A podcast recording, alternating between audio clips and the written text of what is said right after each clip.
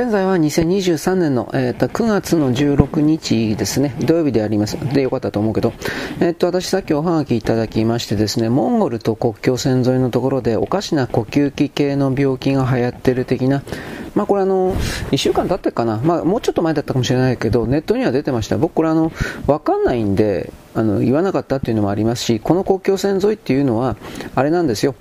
あのペストであるとか、まあ、黒死病ですね、あとはなんかいくつかの病気が、やっぱなんだかんだ言って出ます、これね、いくつか原因あるんですが、一番簡単なのは、まずあそこの辺の界隈に人民解放軍が生物兵器研究所を持ってるだとか持ってないだとか、そういう情報はありました。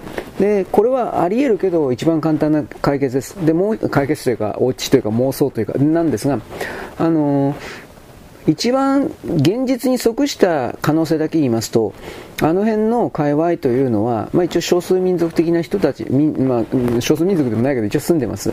で、その人たちはもちろんご飯食べるわけですが、あのー、中国政府はちょっと前に武漢肺炎以降ですか、野生動物を食べるのは禁止だと言ってたでしょ。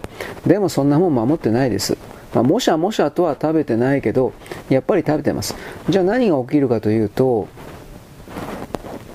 野生動物から人間の体に何らかのウイルスがジャンプするという動きが今でも続いています。で、結局この COVID-20、COVID-20、COVID-19 というやつは基本的には中国共産党が生物兵器の目的で、ただネズミだとかコウモリだとか、なんかいろんなものにジャンプさせて、それをアメリカやヨーロッパの世界に、なんていうか、そのネズミをね、たくさん大量に放つ。そういう計画があった、まあ、だからそのことで僕はあの2日3日前に例えばオーストラリアで巨大ネズミが大量発生した動きにおいては野生動物野生動物化している猫などの動きをこれをそういう状況を作って、つまりあの野生の猫に毒の肉を与えることによって、その数を減らすということを、中国共産党配下のオーストラリア華僑たちが中、オーストラリア議会を動かしてそれをやったんじゃないかだとか、そうした疑いのことを僕はあなたに言ったと思いますが、まあ、とにかく中国が西側世界に対してこの COVID-19 というものを流行らせて大量に人々を殺そうという計画を立てていたのは事実であり多分これ事実だと思います。でその計画に、えー、アメリカのファウチであるとか民主党勢力をカバールディープステート的な人たちが乗っかっていた。ここまではわかるけれど最終的に中国のミスによってこれが、えー、実験室から漏れたという言い方なのかわざと漏らしたのか。僕はこれわざと漏らして裏切ったという方向なんですよ。アメリカをね。であのネズミではうまいこといかなかった。早い話が、うん、どうしても人間から人間に媒介させた方が効果が高いと分かった。だからああじゃあ国民使えばいいや。ということで、えー、重慶でそれをやった。ウイルス研究所というよりも確かウイルス研究所に近くにある野生動物の市場のさらに近くにある何だったっけ？伝染病、疫病、関係関係？なんか伝染病、疫病専門の病院みたいなものがあるんですよ。それが、あのー、そこから漏れたというか、漏らしたというか、うん、多分そうなんだろうなということ。あと、それ以前の段階で、研究所に勤めているような助手であるとか、そうした人たちが、実験動物あるでしょ？う。ネズミとかなんかいろいろ、コウモリも含めて。これどうしていたのか？ウイルスを植え付けたこれらの死体を、死骸をどうしていたのか？これを結局その野生動物工場、うん、野生動物市場、ここに流していたっていうこともバレたでしょ？流してないんで、どう考えて小遣い稼ぎで。だから、そう、まあ、漏れて当たり前。そう、漏れるようにコントロールしていたというか、多分何らかの形があったでしょう。僕は中国から間違いなくやっただろうなってと思っているのは彼らが行っていた、あのー、生物兵器が各都市部に重慶に、ま、重慶じゃなかった武漢が武漢にばらまかれたらどうするのかというそのウイルスサミットパンデミックサミットこれを確かアメリカより先にやってたはずなんですよ。左翼の方はね、アメリカはこれを前もってやっていた、アメリカは知っていた、アメリカが巻いたんだっていうけど、その前の段階の軍人オリンピックの前に、これをですね、あのやっていたということは言わないんですよね。だから、まあ、どっちにしてもですね、あのこのモンゴルでの動きというのは、最初からこれ、まあ、中国じゃないの？というふうな疑っておいた方がいいと思う。うん。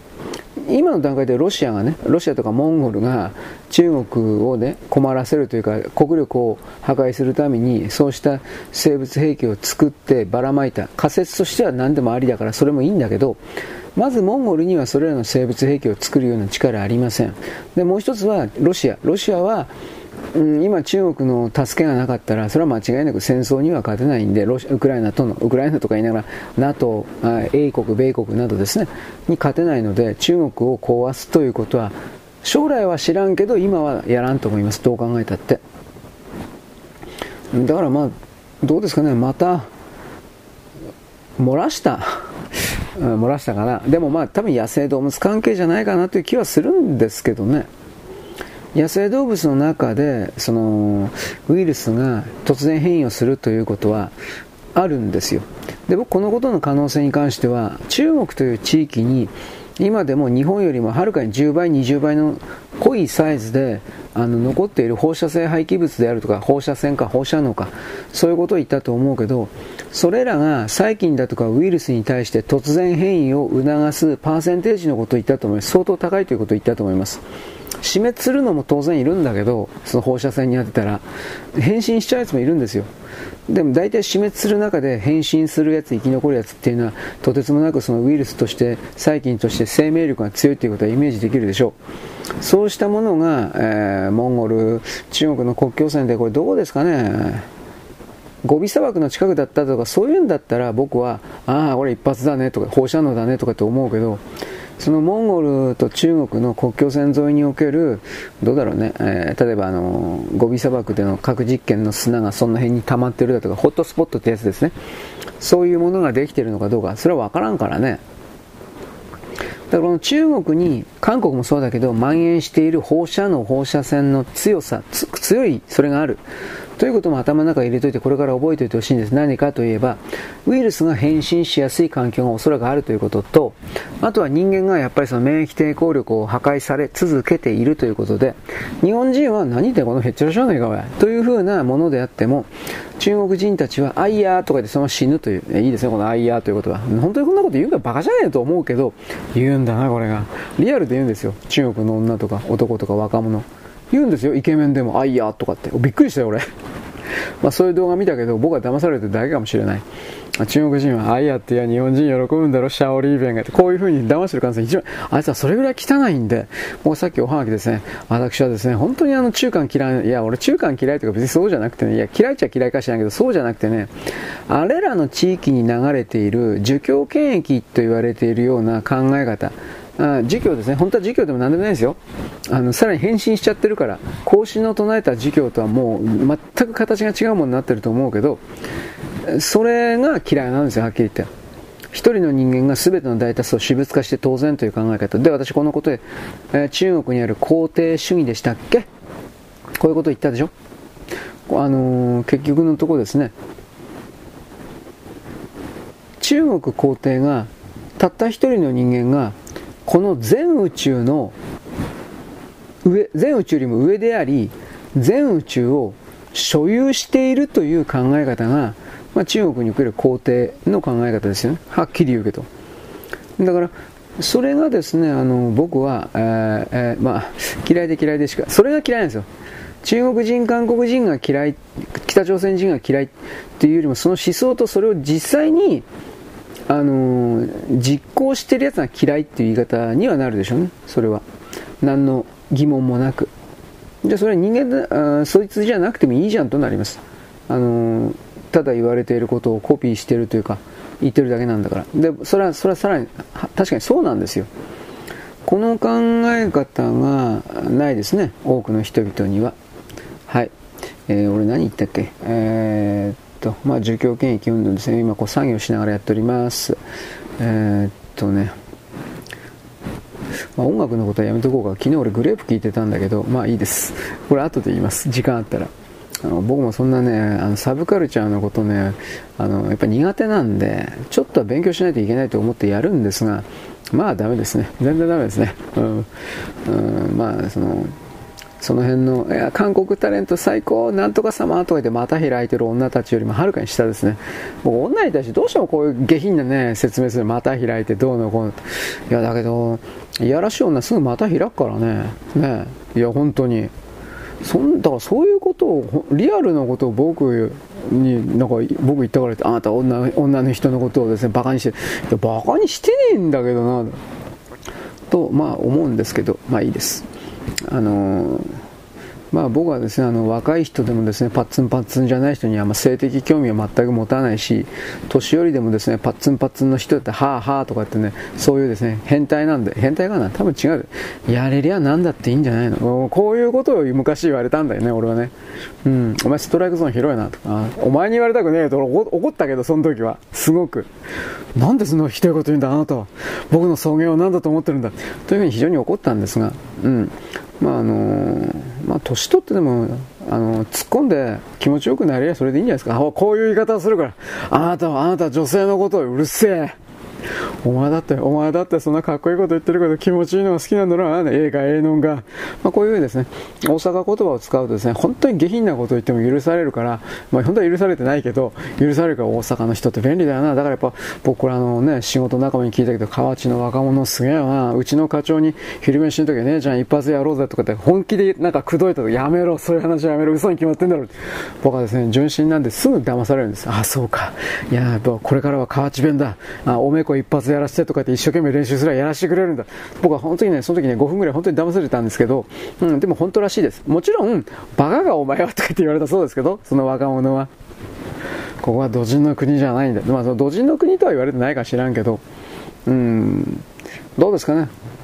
男女間においてはその別にいやらしいことでなくてユーモアは必要かなと思いますユーモユーモアは必要だと思いますねはいえー、どうですかねちょっとお待ちください。俺何やってたっけな。自分が何やってるか分かんなくなるよね。こう、仕事しながら、あの他のことやりながらやってるとさ。はい。というわけで、あの、韓国タレントで、これまた後で言いますけど、うーん今回のジャニーズの動きって韓国がどうも仕掛けたんじゃないかと検証している人たちいます韓国の芸能界が中国から締め出されてもう本当にお金取れなくなった時と、そこから韓国の連中が BBC と急接近したとかって言ってるんですけど、本当かどうかわかんないですよ。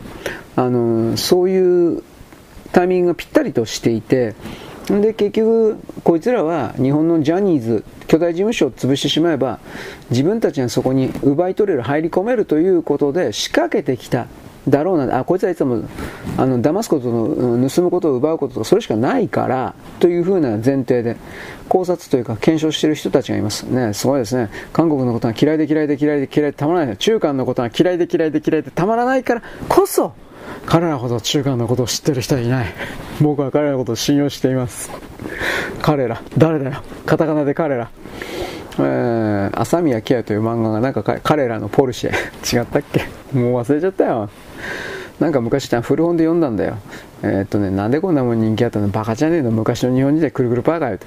えー、っとねえー、っとねアセンブラコンパイラーだったかな？なんかそういうの。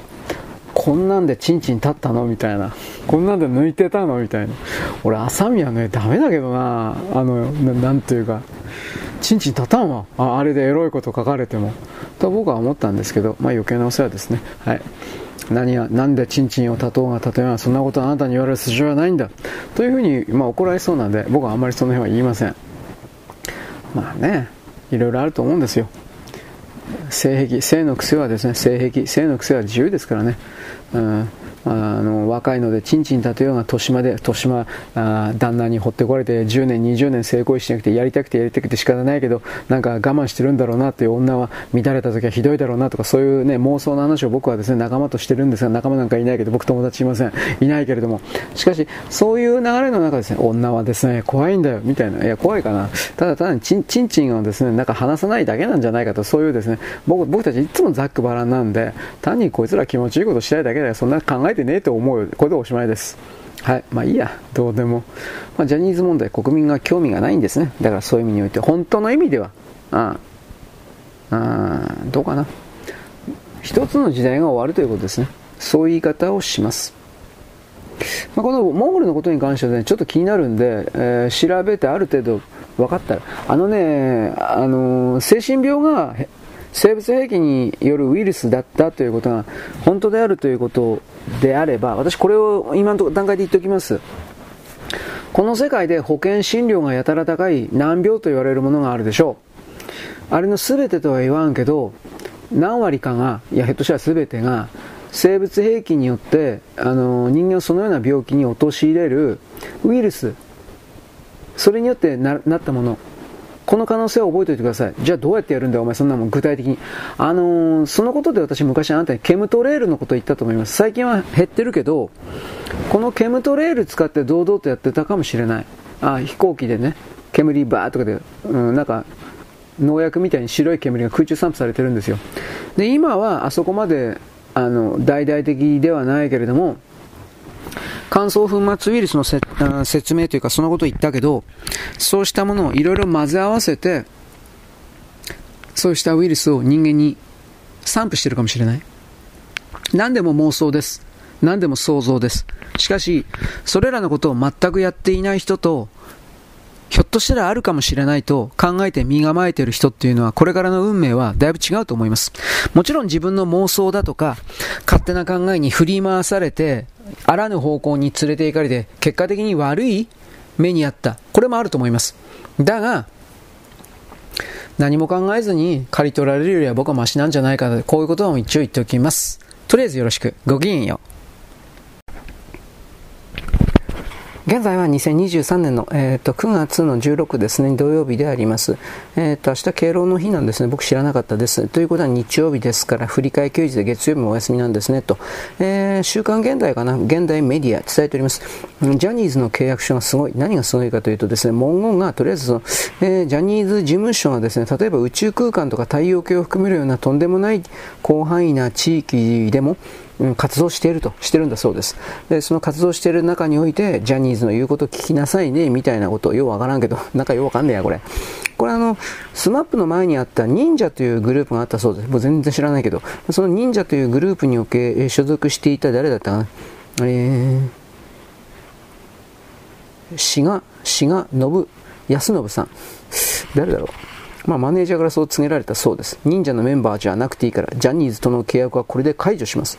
どうなんですかね？要は、忍者というそれは続くけれども、この人はクビになってメンバーとしてはいられない。ということなんですかね？よくわかんないです。はい。まあ、宇宙に、えー、宇宙に広がる大宇宙じゃんだっけ？なんだっけ、まあ、ジャニーズ事務所、まあ、そんな傲慢なくだらないことやってたんではダメかなと思う傲慢な座標というのは基本的にはやっぱ滅びるんですよと思いますはい。イグ・ノーベル。なんじゃこりゃ。まあ、ノーベル賞に先立って発表されるイグ・ノーベル。なんかなんちゃって的な、なんかだったと思うけど、まあ、これであの、日本のなんか学者も、電気信号で味覚を変えるとかっていうのでなんかもらってたけど、これ、えっ、ー、と、スタンフォード大学で韓国の教授。で、なんかスマートベンザとかなんか入れてやったけど、これ別に普通に TOTO にないかこれ。こういうのって。ね内蔵されたカメラやガンで、これどうなんだろう。えー、まあいいや。こうあんまり役に立たないような気するんだけど、まあ、イグ・ノーベルはその本当に役に立つ役に立たないというよりも本人がそういう研究をやりたいかやりたくないかで大体構成されてますから。ただ韓国人の場合は上から下まで名誉名誉名誉権威権威権威白付け白付けだからまあイグ・ノーベルだったら取れるかな僕みたいな。そうしたちょろい気持ちがあるのではないかと思いました。はい、次。全米の自動車労組組合 UAW ですね。一番でかいところですね。これがビッグ3。えー、っと、ストに入ったんじゃなかったっけ？昨日か今日ぐらいですか？なんかそんな。で、結局、その記録的な、まあ、メーカーが記録的な利益を上げてるんだから、労働者にもっと配れ的なもんですね。多分そういうことだったと思います。うんまあ、バイデンは国内に、ね、工場を誘致して景気と雇用の底上げを狙ったんですが労働組合はさらなる、うん、月給の賃上げを求めて全員でストライキ。そうするとですね、まあ、新規の工場も逃げ出すわけです。今のアメリカは景気絶好調見せかけかもしれんけど歴史的な低失業率完全雇用状態でなおかつ人手不足だから。これまあ一体いつまで続きますかねそれ電気自動車関係がいいとかって言ってるけどこれも本当にどこからどこまであの最近全ての国は昔から嘘をついてきたけどアメリカなんていうのはあの自分の国の不具合な部分をやっぱ見せないようにして嘘の度合いが増えたかなという気は僕は個人的にしていますうん、はい、えー、中国。G20 で主導権を失っている中国。まあこれははっきり言って出てないからね。今回は出なかったもんね。で、僕これ初めて聞いたんだけど、国連総会の最大会派で G77 ってあるんだって。途上国が77カ国の途上国で作ってる、まあ、G7 みたいな、G7、G20 みたいな、それあるんだって。で、G77 っていうのは人口の80%取ってるんだったら、なんかようわからんけど、あ、人口80%ですね。で、先進国の作った世界秩序に対してゲームのルールを訴えようみたいなことを言ってるわけで、これキューバが言ってますね。これでも、これに、これにも確か中国は触手を伸ばしてるんじゃなかったかね。中国を、中国の言うことを聞け的な。でも人口が80億、8割いたところで、どうだろうね、金持ってなきゃ、金と技術持ってなかったら、そんなもんいないのと同じですよね、正直言うけど。この世界に何も生産性を生み出せないんだから、あの、80何億いて、えー、なんというか、たくさんの何かを、たくさんの何かを、うん、まあ農作物であるとか、水産物をたくさん取ることができて多くの人々を食わせることができるとか、なんか具体的な何かがないとた、だ数だけでやったってしょうがないんじゃないかなと本当に思います。はい、次、アメリカのマクドナルド、意識高い系の企業だと言われているそうですけれども、とりあえずセルフ式のドリンクサーバーの設置やめるそうです。自由な飲み放題がなくなるそうです。これはアメリカですけど、日本はどうなんですか？僕はあのマクドナルドなんかいかんから知らんけれども、あのとりあえずコロナとか、あとドラ宅配ドライブスルーによって売り上げが急増したと。そのことでセリフセルフ式のドリンクサーバーいらねえだろうと。どうなんだろうか。あのー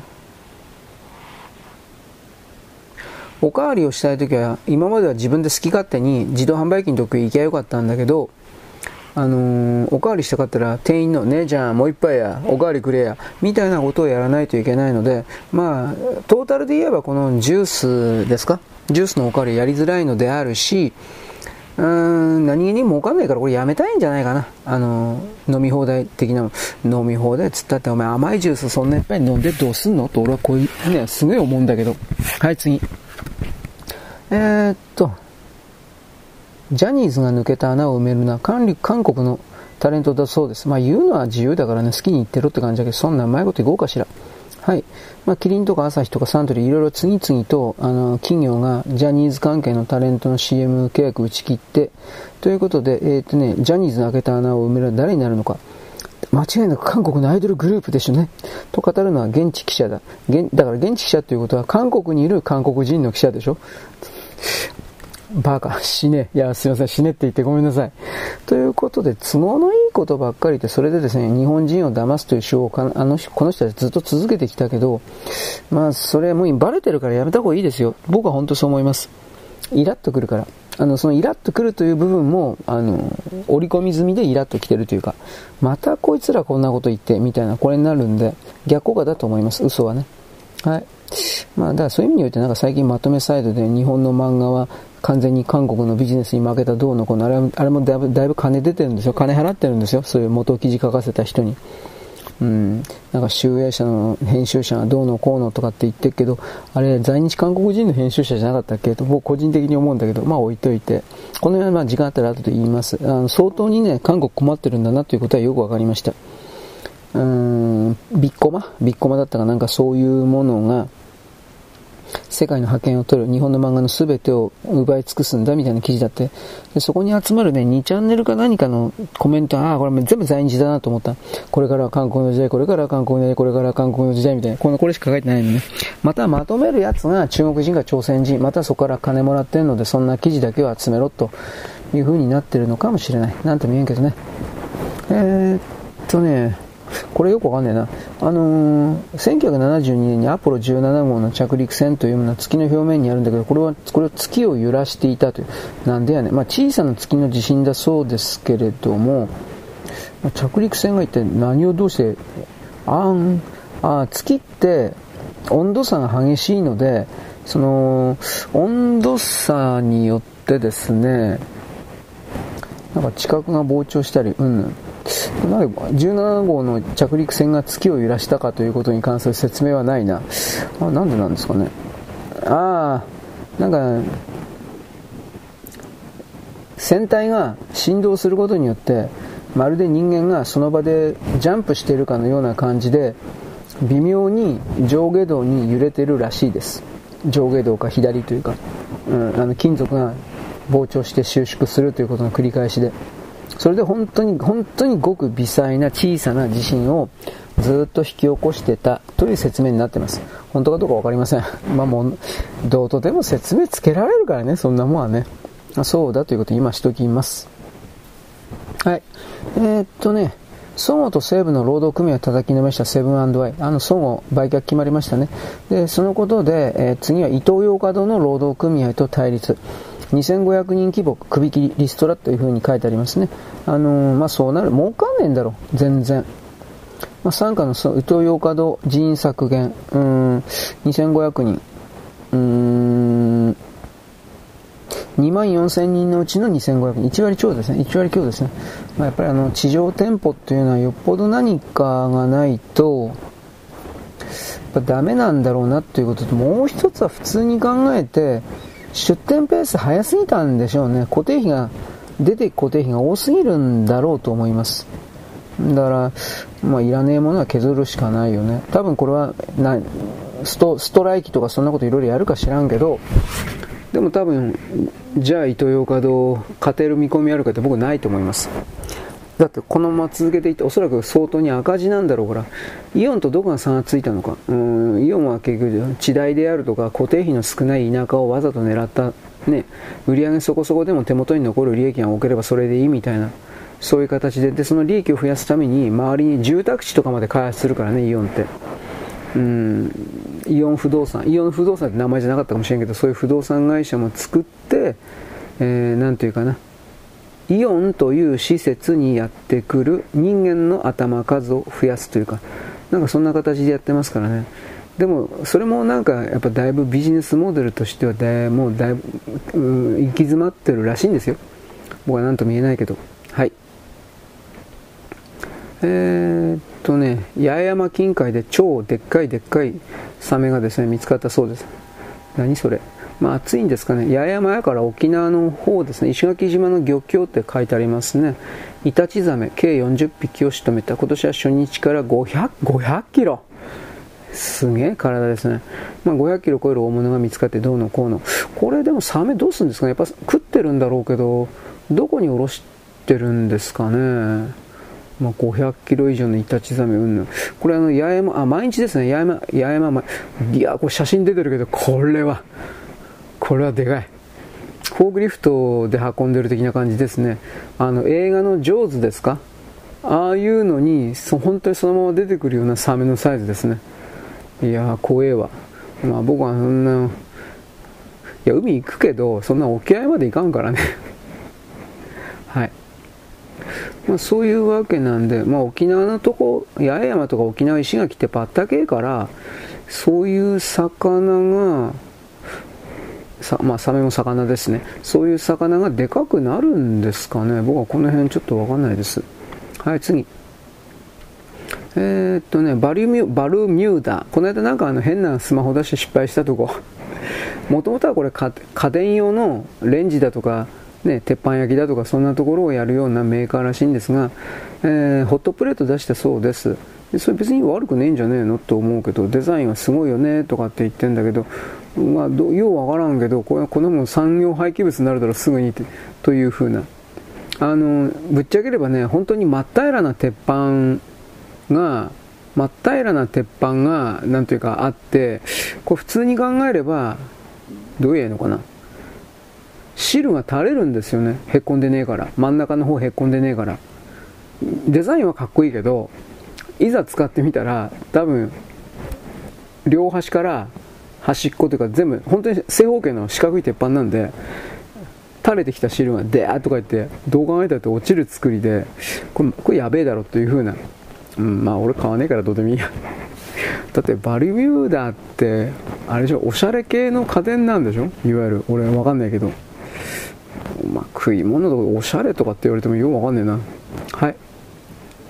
えー、っとね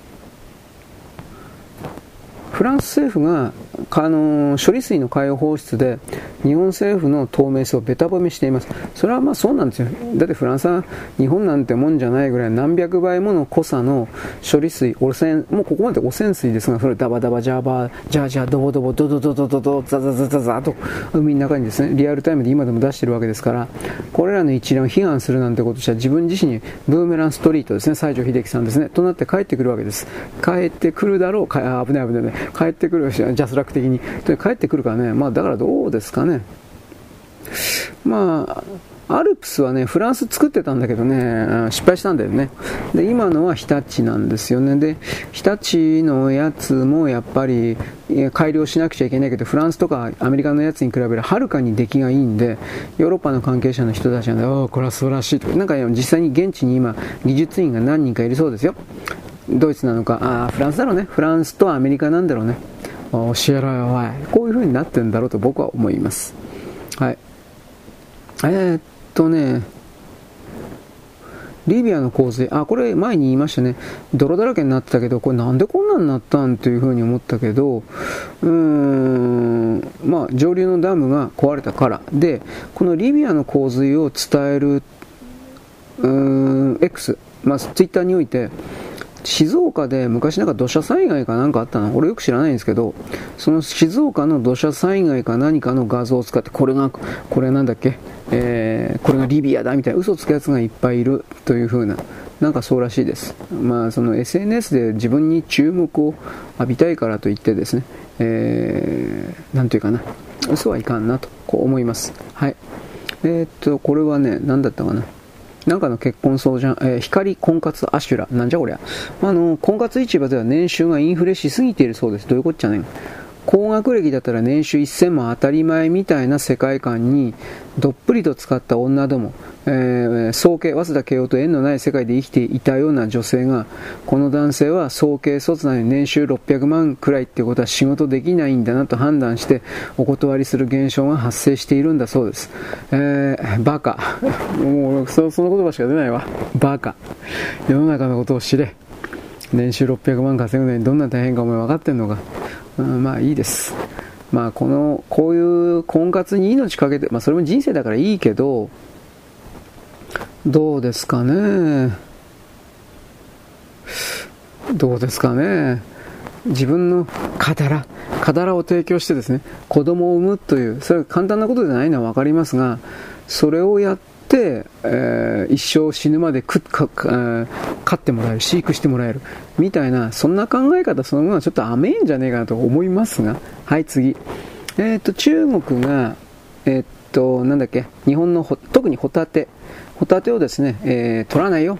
プンプンとかって起こる形になって困ってるのは実はアメリカなぜならば、えー、っとこの第一次輸出が日本そして第二次輸出加工されて缶詰とか干物とか燻製とか知らんけど加工されたものを最大限輸入していたのがアメリカという図式なんで今アメリカの消費者は困ってる。ということで、米国がですね、中国以外のベトナムとか含めるいろんな加工施設を、えー、国家の力を上げて、つまりあの米国食品医薬品局 FDA の登録を受けている台湾対ベトナムの加工施設にどうですか？日本の、日本のホタテやってくんない？というふうにやって、まあ圧力かけてんだけど、で、これを仲介して、それそれを米に再輸出する。中国を完全にパススルーする。ということのルートの構築に今急いでおります。はい。まあ、中国経由で輸入した日本産ホタテは147億円だって、結局は。で、結局こういうのを日本で作ればいいだけなんだよね、はっきり言って。うーん、だから、まあ、補助金出さなくて済むし、みんな丸々収まるんでしょ、結局は。で、日本でやったらね、これ人件費高いのと人手不足でダメなんだって。全くややってるところもあるみたいだけど。まあだから、これはどうなんですかね。まあ、国際認定取ってないと工場、欧米では輸入不可能なんですよ。で、日本においてはその認定取ってる工場はそもそもお金かかるんでないみたいな。まあ、認定取ってない人はどうしてるのか、日本国内で売ってるわけですね。いろいろありますね。まあ、欧米人はなんかその神経質だなと思うけど、魚の中毒とか欧米人なんか当たりやすいそうなんでほんまがいなと思うけど、食中毒ですか？なんか。はい。えー、まあだから神経質なんでしょうねということを言います。えっ、と、ビッグモーター、まあ、わかんないけど、ビッグモーター、経営コンサルタントがですね、あ逃げまくってるという話らしいです。まあどうでもいいや。ビッグモーターも一旦潰れるんじゃないですか。で、看板変えて何かやるんじゃないの？と一応言います。はい、えー、っとね、ユネスコ。ユネスコがヘリテージアラート何？ヘリテージとヘリテージ財団しか俺思い浮かばないんだけど、あ再開発で大量の樹木伐採を阻止するとしてヘリテージアラートというですね、えー、警鐘というか命令というかなんかあるんだ警告というかあるんだって。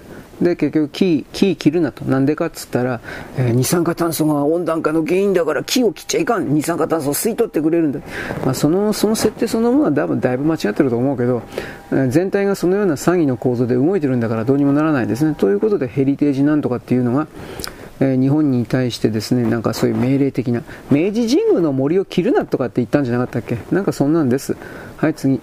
北海道のですね、えー、北海道、なんだっけ、あの、まあ、日本、日ハムの本拠地だったとこ、なんだっけ、札幌ドームですね。これがもう日ハム逃げてったから、もう、もうガラガラで大変なことになってんだって。うーん、まあ何やってもダメみたいですよ。はっきり言うけど。で今、その札幌ドームが面積広すぎるんで例えば半分とか3分の1だとかそういう形で区切って使うような何かを模索してるそうなんですがこれ何やったらダメなんじゃないかな、うん、札幌ドームのために、まあ、税金使ってイベント開催しないといけない。だって札幌ドーム市のシティ市のもんだから税金使ってでもイベントして無理やりなんか稼いでいかないと大赤字になるわけです。でもね、収入源とかどうすんの看板広告もないしね、うん、新モードって言ったけど、これいろんな看板をですね、あの、ま、暗幕というか隠しちゃうんで、広告料も入らんし、あんまり意味ねえんじゃねえかな。まあ、札幌市でいいの？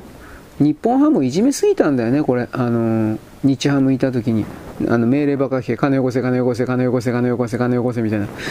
うん、まあ、正直言うけど、維持できないから損切りで多分壊しちゃった方がいいと思う。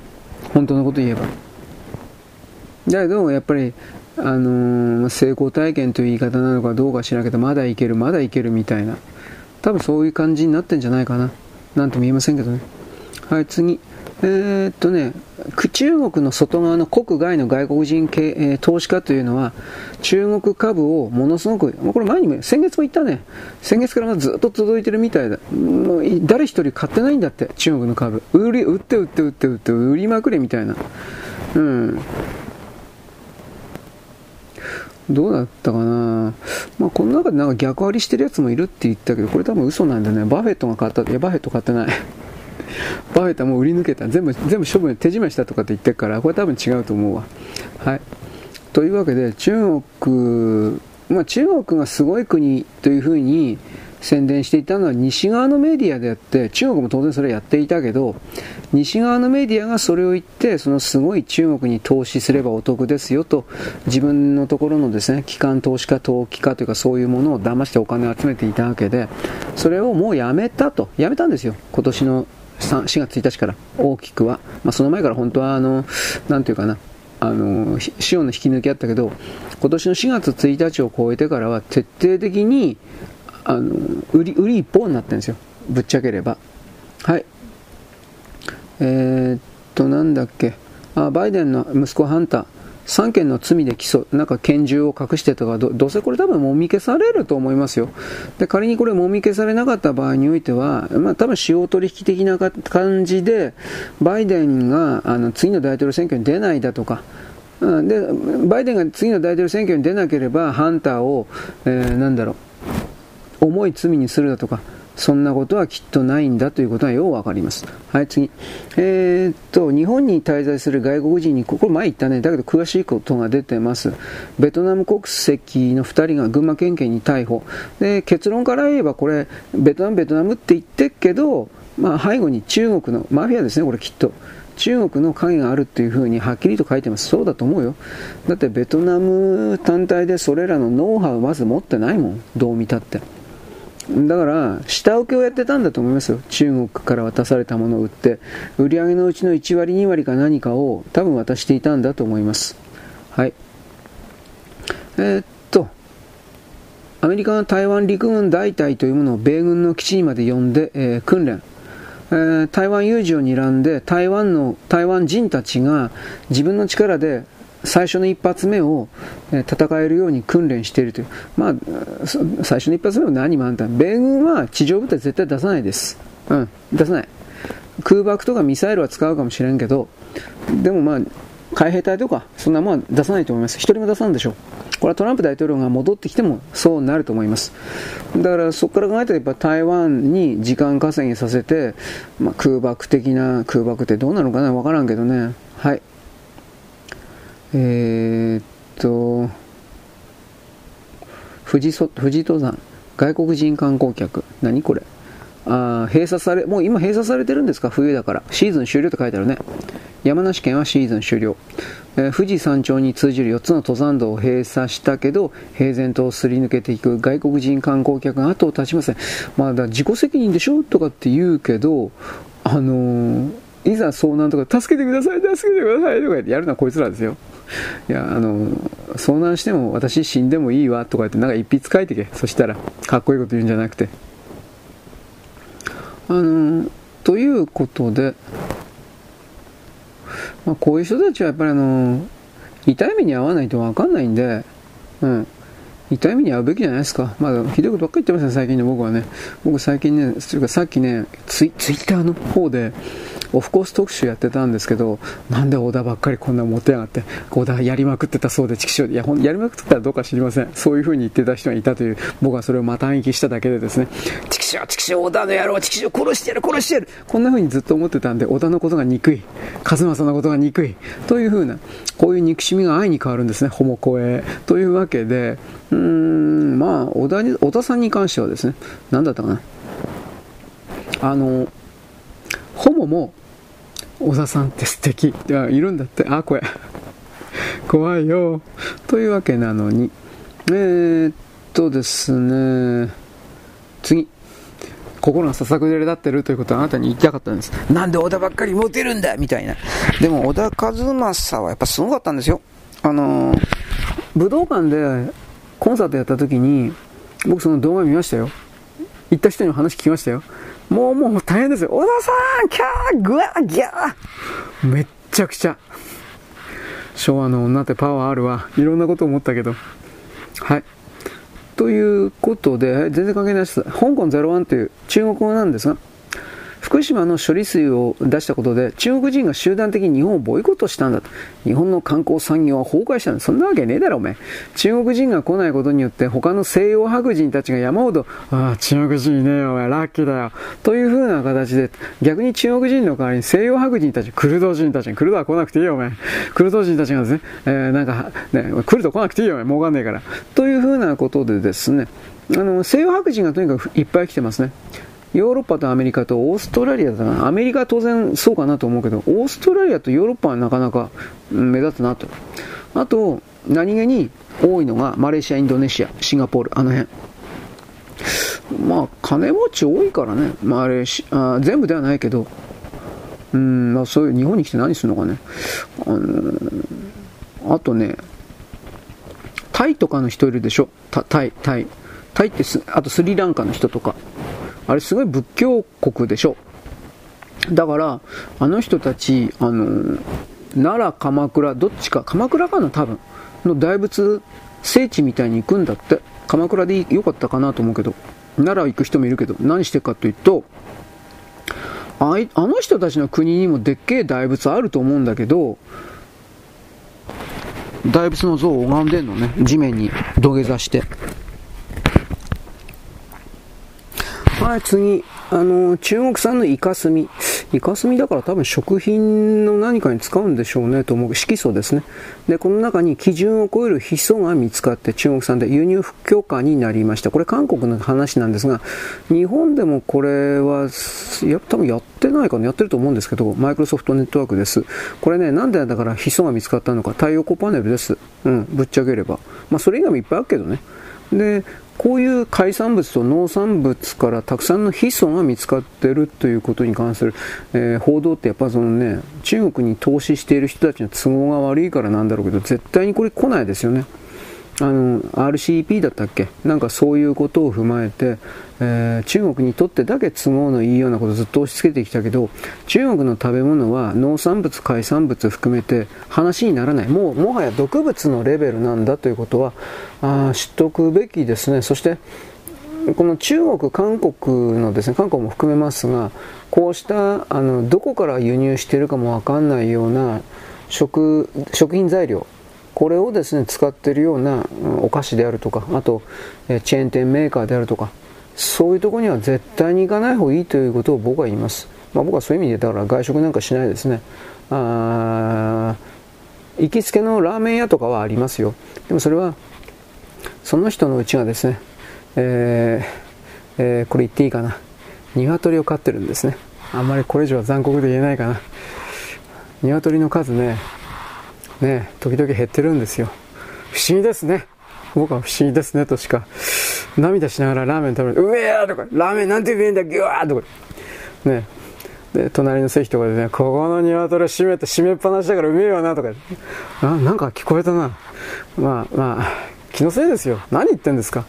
というですね、えー、ピチピチの、まあそんだけにしておきます。はい。ABC 新委員長。なんかよくわからんけど、国民民主党はですね、野党じゃないそうです。そりゃそうですよ、与党を目指してるんですから。何言ってんですか知らんがな、人の党に文句言うなよ、お前。何言ってんだよ。だからなんだっつんだよ、お前。すべて他の党には思惑あるのは当然ですよ。何言ってんの、これ。嫉妬ですか政権の中に入れない嫉妬言ってるんですか役に立ちましたか ツイッター。まあいいけど。というわけでね、自分の思った通りにはなかなかなりませんよ。うん、その ABC 新委員長が何を言っても言わなくてもどうでもいいんですけど。はい。あえっ、ー、となんだっけ。他に何があったかな。なんか先生が日の日の丸君側の強制反対。なんたらかんたらでも。あれですかね。あのー、共産党関係ですかね。俺わかんねえや。えー、愛知県の知事がどうのこうのジャニーズと関わりは持たない。これはまあ言ったけどこれは大村さんが韓国に近すぎるからどう考えたってこのジャニーズをね消し去った後に韓国さん韓国さん韓国さん、まあ、これしかないんじゃないですか、あ、僕はそういう疑いを持って彼の行動を今見てるからこれからどうするのかな。やっぱり思った通り韓国のタレント山ほど入れるのかな。なんてことを僕は思います。あとは木川田仁さん、これ昨日ちらりと言ったけど、もう一回言っておきますね。コルクット・ギュンゲン駐日トルコ大使とですね、川崎のクルドにおけるですね、いろんな問題をですね、話し合って、このままじゃ、えー、っと、ビザ取得なしなんですよ。トルコは今、本当は。フリーパスでトルコ人が本当は入れるんです。ビザ取らんでも。だけど、今みたいなこんな、あのクルド人が好き勝手犯罪をやるんであれば、これはもうビザ復活させるしかないんじゃないですか、みたいな。そうするとやっぱりトルコとしてはクルド人なんかどうでもいいけどどうでもいいんですよクルド人なんて。捨ててると僕はそこまで思いますが。だけど普通のトルコ人が、えー、ビザなし渡航ができなくなると本当に困るんでそれはやっぱりあの本国に伝えるとは言いました。重く受け止める。でも重く受け止めると何もしないのかもしれんけどね。でも関係省庁と連携、日本国内不法滞在の早期送還に協力することは、まあ、どう考えて協力しないと、ビザなし渡航がなくなることって、やっぱトルコの国のランクが下げられるということだから、日本という国に対して不法にクルド人を送りつけているということになり、でそのことで日本は実害実際の害を受けているから、トルコに対しての、あの何ですか、ビザなし渡航を廃止する。となると、まあ、トルコとしてはメンツ丸つぶれというかですね、やっぱと、あ、まあ、やっぱ、やっぱ所詮トルコかよというふうに外側から見られて、投資が減るでしょうね。まあ、投資が、間違いなくこの投資が減ることを危惧しているから、こういう、まあ、どうせ言葉だけだと思うけど、危惧しているから、やっぱりですね、あの、動いてみせるというか、多分そういうところじゃないかなと僕は思っています。クルド人たちは明らかにやりすぎています。だけどその、それに対して口だけで言ってもこいつはバカだからというか卑怯だから、世界中で同じやり方しても、言い訳にしても、騙すにしても、いろんなやり方で全部同じやり方しても、やり方してるんですよ。ファミリーで入ってるからだと思います。それを全部僕たち一旦暴いて、トルコ人たちに教えてもらって、その上で、ああ、こいつは本当にダメなんだなと、ダメな奴なんだなと気づいて対処しないといけないんです、具体的に。そういうことを私はですね、あなたに訴えるものでございます。よろしく。ごきげんよう。現在は2023年の9月のですね、23日かな、えー、10、うん、16? 土曜日です。えー、まあ今度はですね、なんだっけ、文章をやりながらやっておりますので、これ、これ一番僕きついです、はっきり言うけど、文章の編集をしながらですね、やっておりますので、えー、いつも以上にですね、めちゃくちゃにですね、なるということをですね、前、前もって言っておきます。はい。えー、今、だから過去の記事からやってます。えー、っとね、なんだっけ、あのあ韓国、なんか物価高ひどいみたいな記事です。まあ、これはあの純粋にあのコストプッシュアップと言われましてですね、あのー石油の値段上がれば電気代も上がるし、トラックの運送代も上がるし、何もかもが上がっているので、今までの韓国というのは、食料品はね、値上がりさせないように政府から補助出てたんです。あと命令も出てました。何パーセント以上値上がりしてはいけないみたいな。そうしなければ、基本的には、あの、韓国ってなんだかんだ自由自由主義体制のふりしてますけど、独裁体制なんで、軍事体制なんで、軍事体制のふりじゃないしてる、ふりじゃない形をしてるけど、でも大統領にですね、権限が全て集中している。あれはね、軍の司令官なんですよ。こんな簡単な見方を教えてくれないからみんな韓国のことを誤解してるんですがいまだにあれは軍事体制なんです。そんで軍政から民主体制に移ったと言ってるけど、全ての権限が大統領という名前の大将に集中しております。独占権があります。だから結局は軍事大国なんです。あの、今でも変わりません。だからその観点で僕たち日本と同じ国なんだというふうに捉えることそのものが間違いであり、なおかつですね、なんだろうね、あの人たちが韓国に住んでる何も分かってないような市民たちが我々は日本よりも自由、自由という概念において日本よりもはるかに進んでいるんだ、うんぬんが、そんなこと全くありません。あなたはそういうふうに騙されるのはあなたの趣味かもしれませんけれども、その騙されたままの状態を周りの人々にですね、進めていくとバカが増えるので、その愚かな態度は私ははっきり一刻も早く改めるべきだということを何でも言います。私はなんでこんないつも偉そうなこと言うのか、それはですね、僕は傲慢だからです。まあどうでもいいや。ということで、えー、次、なんだっけ、僕さっきですね、あの、オフコースのことで、あ、暇つぶしでな、めんどくせえな、これやめようかなというふうなこと言ったんだけど、まあ途中までやったからですね、オフコースの前半期をですね、えー、こういうアルバムだったんだよ、すごいでしょ、オフコース。あの、僕実はオフコースにあんま興味ないです。正直言うけど。嫌いではないんですけど、好きでもないんです。というか僕はそんな好きな歌手っていないんで、申し訳ないが。嫌いでもないけど、あのその曲その曲が出てきた曲単体とあとその背景がどうかっていうかなんかそういう風な考え方ですね。それすら考えてないかもしれません。人間のやることなんか所詮そんなもんだよ。ははみたいな。まあええー、っとですね。えー、っとアイヌのこと。まこれなんか北海道はなんだっけ？北海道は何？アイヌの地面なんだみたいなことをロシアの誰？これが言ったというなんかそういうやつですね。あの結局これはロシアがね、北海道を戦わずして、えー、っとね、え、っとね、え、っとね、ちょっと待ってください。ああ、そう。だって、まあ、めんどくさいけど、昔からアイヌという人間が北海道に住んでたわけでもないです。アイヌというのは14世紀ぐらいだったかな。あの、サハリンから渡ってきた流れ物です。漂着して流れ着いたよそ者です。はっきり言えば、その前から。あいわゆる1000年前、2000年前、3000年前からあそこには縄文人が住んでました。で、その後も証拠もいっぱいあります。縦穴式住居的なもんであるとか、畑であるとか。にもかかわらず、その、極左の連中というような北海道独立計画というような私あなたに言ったと思うけど、中国だとかロシアがこのあの北海道を日本の国からあの切り離すために独立計画というもの、沖縄もそうだけど、仕掛けているということを言いました。で、極左の連中がですね、これをな自分の言説で本とかでね、いろいろ主張していたけど、よくよく見れば、それはロシア、ソ連、中国にとってだけ都合がいい。つまりユーラシア大陸に住んでいる人間にとって北海道という共闘法を抑えることは重要なんです。なぜならば、あなんだろうね、北極海航路のことを言いました。これが本当にそうなっていくかどうかまで僕は分かりませんが、おそらくななるんです。今はですね、北極海航路の全部ではないけど、数ヶ月は、つまり北極海を中心に、ヨーロッパから北極海を回って、日本にやってくるという航路ができてるんです。ただ、それは第一次第二次大戦の時もありました。第二次大戦の時もありました。ナチスの U ボートは夏の時期に北あの北極の夏の時期にドイツから北海抜けて北極海巡って、えー、っとね、北北北北北,、え、北朝鮮地域か北朝鮮北朝鮮地域行って、山陰、山陽の、山陽か、山陽行って、えー、瀬戸内海回って、えー、っと、これ山陽になるのか。あ、違う、日本海が山陰になるのか。そういうところもあってですね、日本の中に定期交通路とか、定期バスみたいな感じの U ボートを出してました。で、そのことのですね、乗組員とかそういうのも実は日本に定住していたりなんかするんですが、神戸なんかにそういう人たちの子孫いますね。あの、元ドイツ。ユダヤもいるけど、そういうドイツの人たちもいますね。ただ、そういう人たちは戦後、あの、日本の、あれは公安という言い方なのかな？あの、関係書類全部燃やしちゃって、証拠隠滅しちゃって、あの、戦争の敗戦の時に、えっ、ー、と、市長さんだとか市役所のね、あの、部長課長的な人がもしそういうことがあったらこれとこれとこれの資料は必ず燃やすようにというふうな命令をきちんと受けていたんで各県におけるその市役所県知事的な人たち、まあ、その部署の人たちはたくさんの書類を燃やして証拠隠滅をしています。これは正しい当たり前です。戦争やってたんだから。でそれらの中にこの U ボート定期便のバス時間表みたいななんかそういうものがあったらしいです。ででも実際それは U ボートが定期的に日本にやってきていたというのはあのこれはあの北極海航路だけじゃなくていわゆるあのスエズ運河ですか？あの希望法ですか？希望法まで回らんか。スエパナマスエズ運河ですね。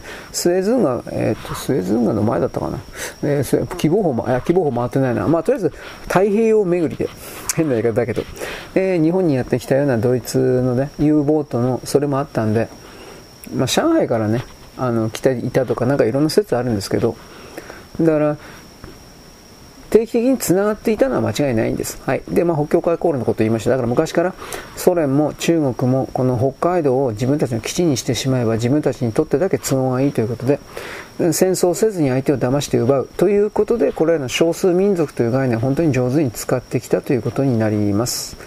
はい、次。えー、えー、これ言ったかな？中国の大学で中国の大学というのはあのー、軍事軍事訓練しないといけないんだって。予科練ですね。うん。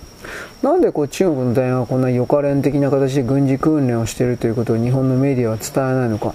これこそがですね、えー、軍屈軍屈と言ってなんかいつもやかましい人たちが日本が軍屈がとかって言ってるけどさ批判しなくちゃいけないことじゃないんですかね。まあ批判しません彼らは。なんでかって殺されるから。あいつらは金のことしか考えてない人たちなんで、うん、金と権威ですか？地位というか、それしか考えてない人たちなんで、本当のところにおける、うん、正義だとか、ね、弱いものを助ける、な全く関係、全く考えてないですよ、そんなこと。金だけです。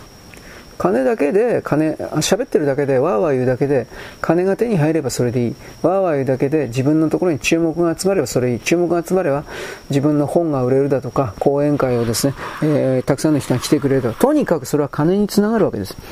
その講演会とかにしたって自分にとってだけ都合のいいことをわすかわすか言うだけで、結局、えー、中身がないという。はい。だからまあ、とりあえずそういうことで、軍事訓練のこと言わないといけないんじゃないですかね。と一応言います。はい。なんだっけ、これ。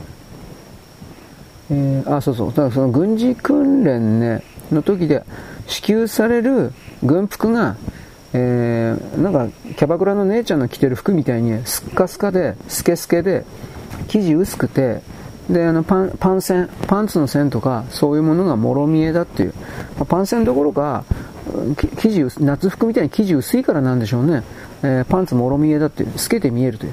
まあ、別にお前のパンツなんか見たがねえよと普通に思うけど、うん、まあ、中国人の女としては、日本人よりも恥じらいというものははっきりかなり少ないと思うけど、でもやっぱり嫌なんでしょうね。はい。いや、知りません。僕、現地行ってその、その人の女のパンツ的なものを見たわけじゃないし、見ようという気もないし、見たら見たでおまわりさん、この人ですとかって通報されそうだし、まあ中国でそんなことあるかどうか俺は知らないけど。はい、ということで、えー、なんか軍艦島がうんぬんかんぬん、これは僕は言いましたね。あの、韓国の連中が、どうのこうのと、なんか日本がね、強制労働やったらどうのこうのみたいな。いいまあ、これ日本のですね、言い分をユネスコが全部認めて、認めたっていうんだったかな？日本の取り組みを。だから、韓国の言うような、え、っと、軍艦島で奴隷行動、奴隷として使われた云々みたいな縦看板そんなもんは作らんでええみたいな。なんかそんなんじゃなかったかな。僕これ詳しく見てないです。バカバカしかったから。明らかにこの中国共産党が背後にいる動きだな、日本共産党もなんかだいぶ加わってたと思うけど、これらの嘘で人々を騙す、縛る、誘導するみたいな連中、本当に生物的に殺しちゃっていいと僕思うんで、うん、いらんわ、こんな、そんな人たちは、と思います。まあ、とりあえずユネスコに来る軍艦島うんぬんかんぬん、えー、日本の主張が認められる的な。はい、次。えー、っと、韓国最大野党共に民主党、東京電力処理済みの、処理済みの汚染水、汚染水って書くなよ。あ、これあの、ハンギョル新聞だから汚染水ってわざわざ書くんだね。うーん、ほんとムカつく奴らだな。と思いますが。はい、次。えー、岸田さん、これ内閣改造の話ですね。うん、は、夕刊富士です。まあ、これでもね、えー、ちょっと待ってくださいね。百田さんのこれ、一応、影響を受けてるとかって、これ百田さんが言ってるだけだからね。うん、なんとも言えないけどね。だってできたばかりの政治政党が自民党の敵にはならんからね。これからはわからんけどね。うん。ただ、ひょっとしたら、それなりの結果は出すかもしれないですね。小選挙区に間に合えば2、3人出すっていう。今のままの勢いが続くんであれば、うーん、うん、うん、うん。人2人、3人ぐらいは受かるかもしれないですね。3人受からせ、3人候補する、用意するために、1億最低でもいるって、そんな今金払うやつはいないだろうね。うん、はい。まあいいや。ということで、岸田さんの人事配置、うんぬんかんぬん。長期政権を目指したもんであるという風な言い方が本当なんでしょうね。うん。まあ僕としてはとりあえず林芳正切ったからそれだけでもいいやみたいな。あいつはどう考えたってあのー、なんていうか、日本の国益ではなく中国の方を向いてましたね。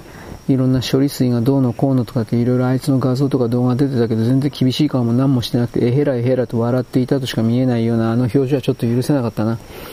あれ選んだの山口県でしょ。猛省してほしいですね。反省してほしいねと僕言うけど、まあ、選挙区によってはどうせ自民対共産みたいな、そんな選挙区なんだろうな、きっとな。まあ僕知らないです。はい、次。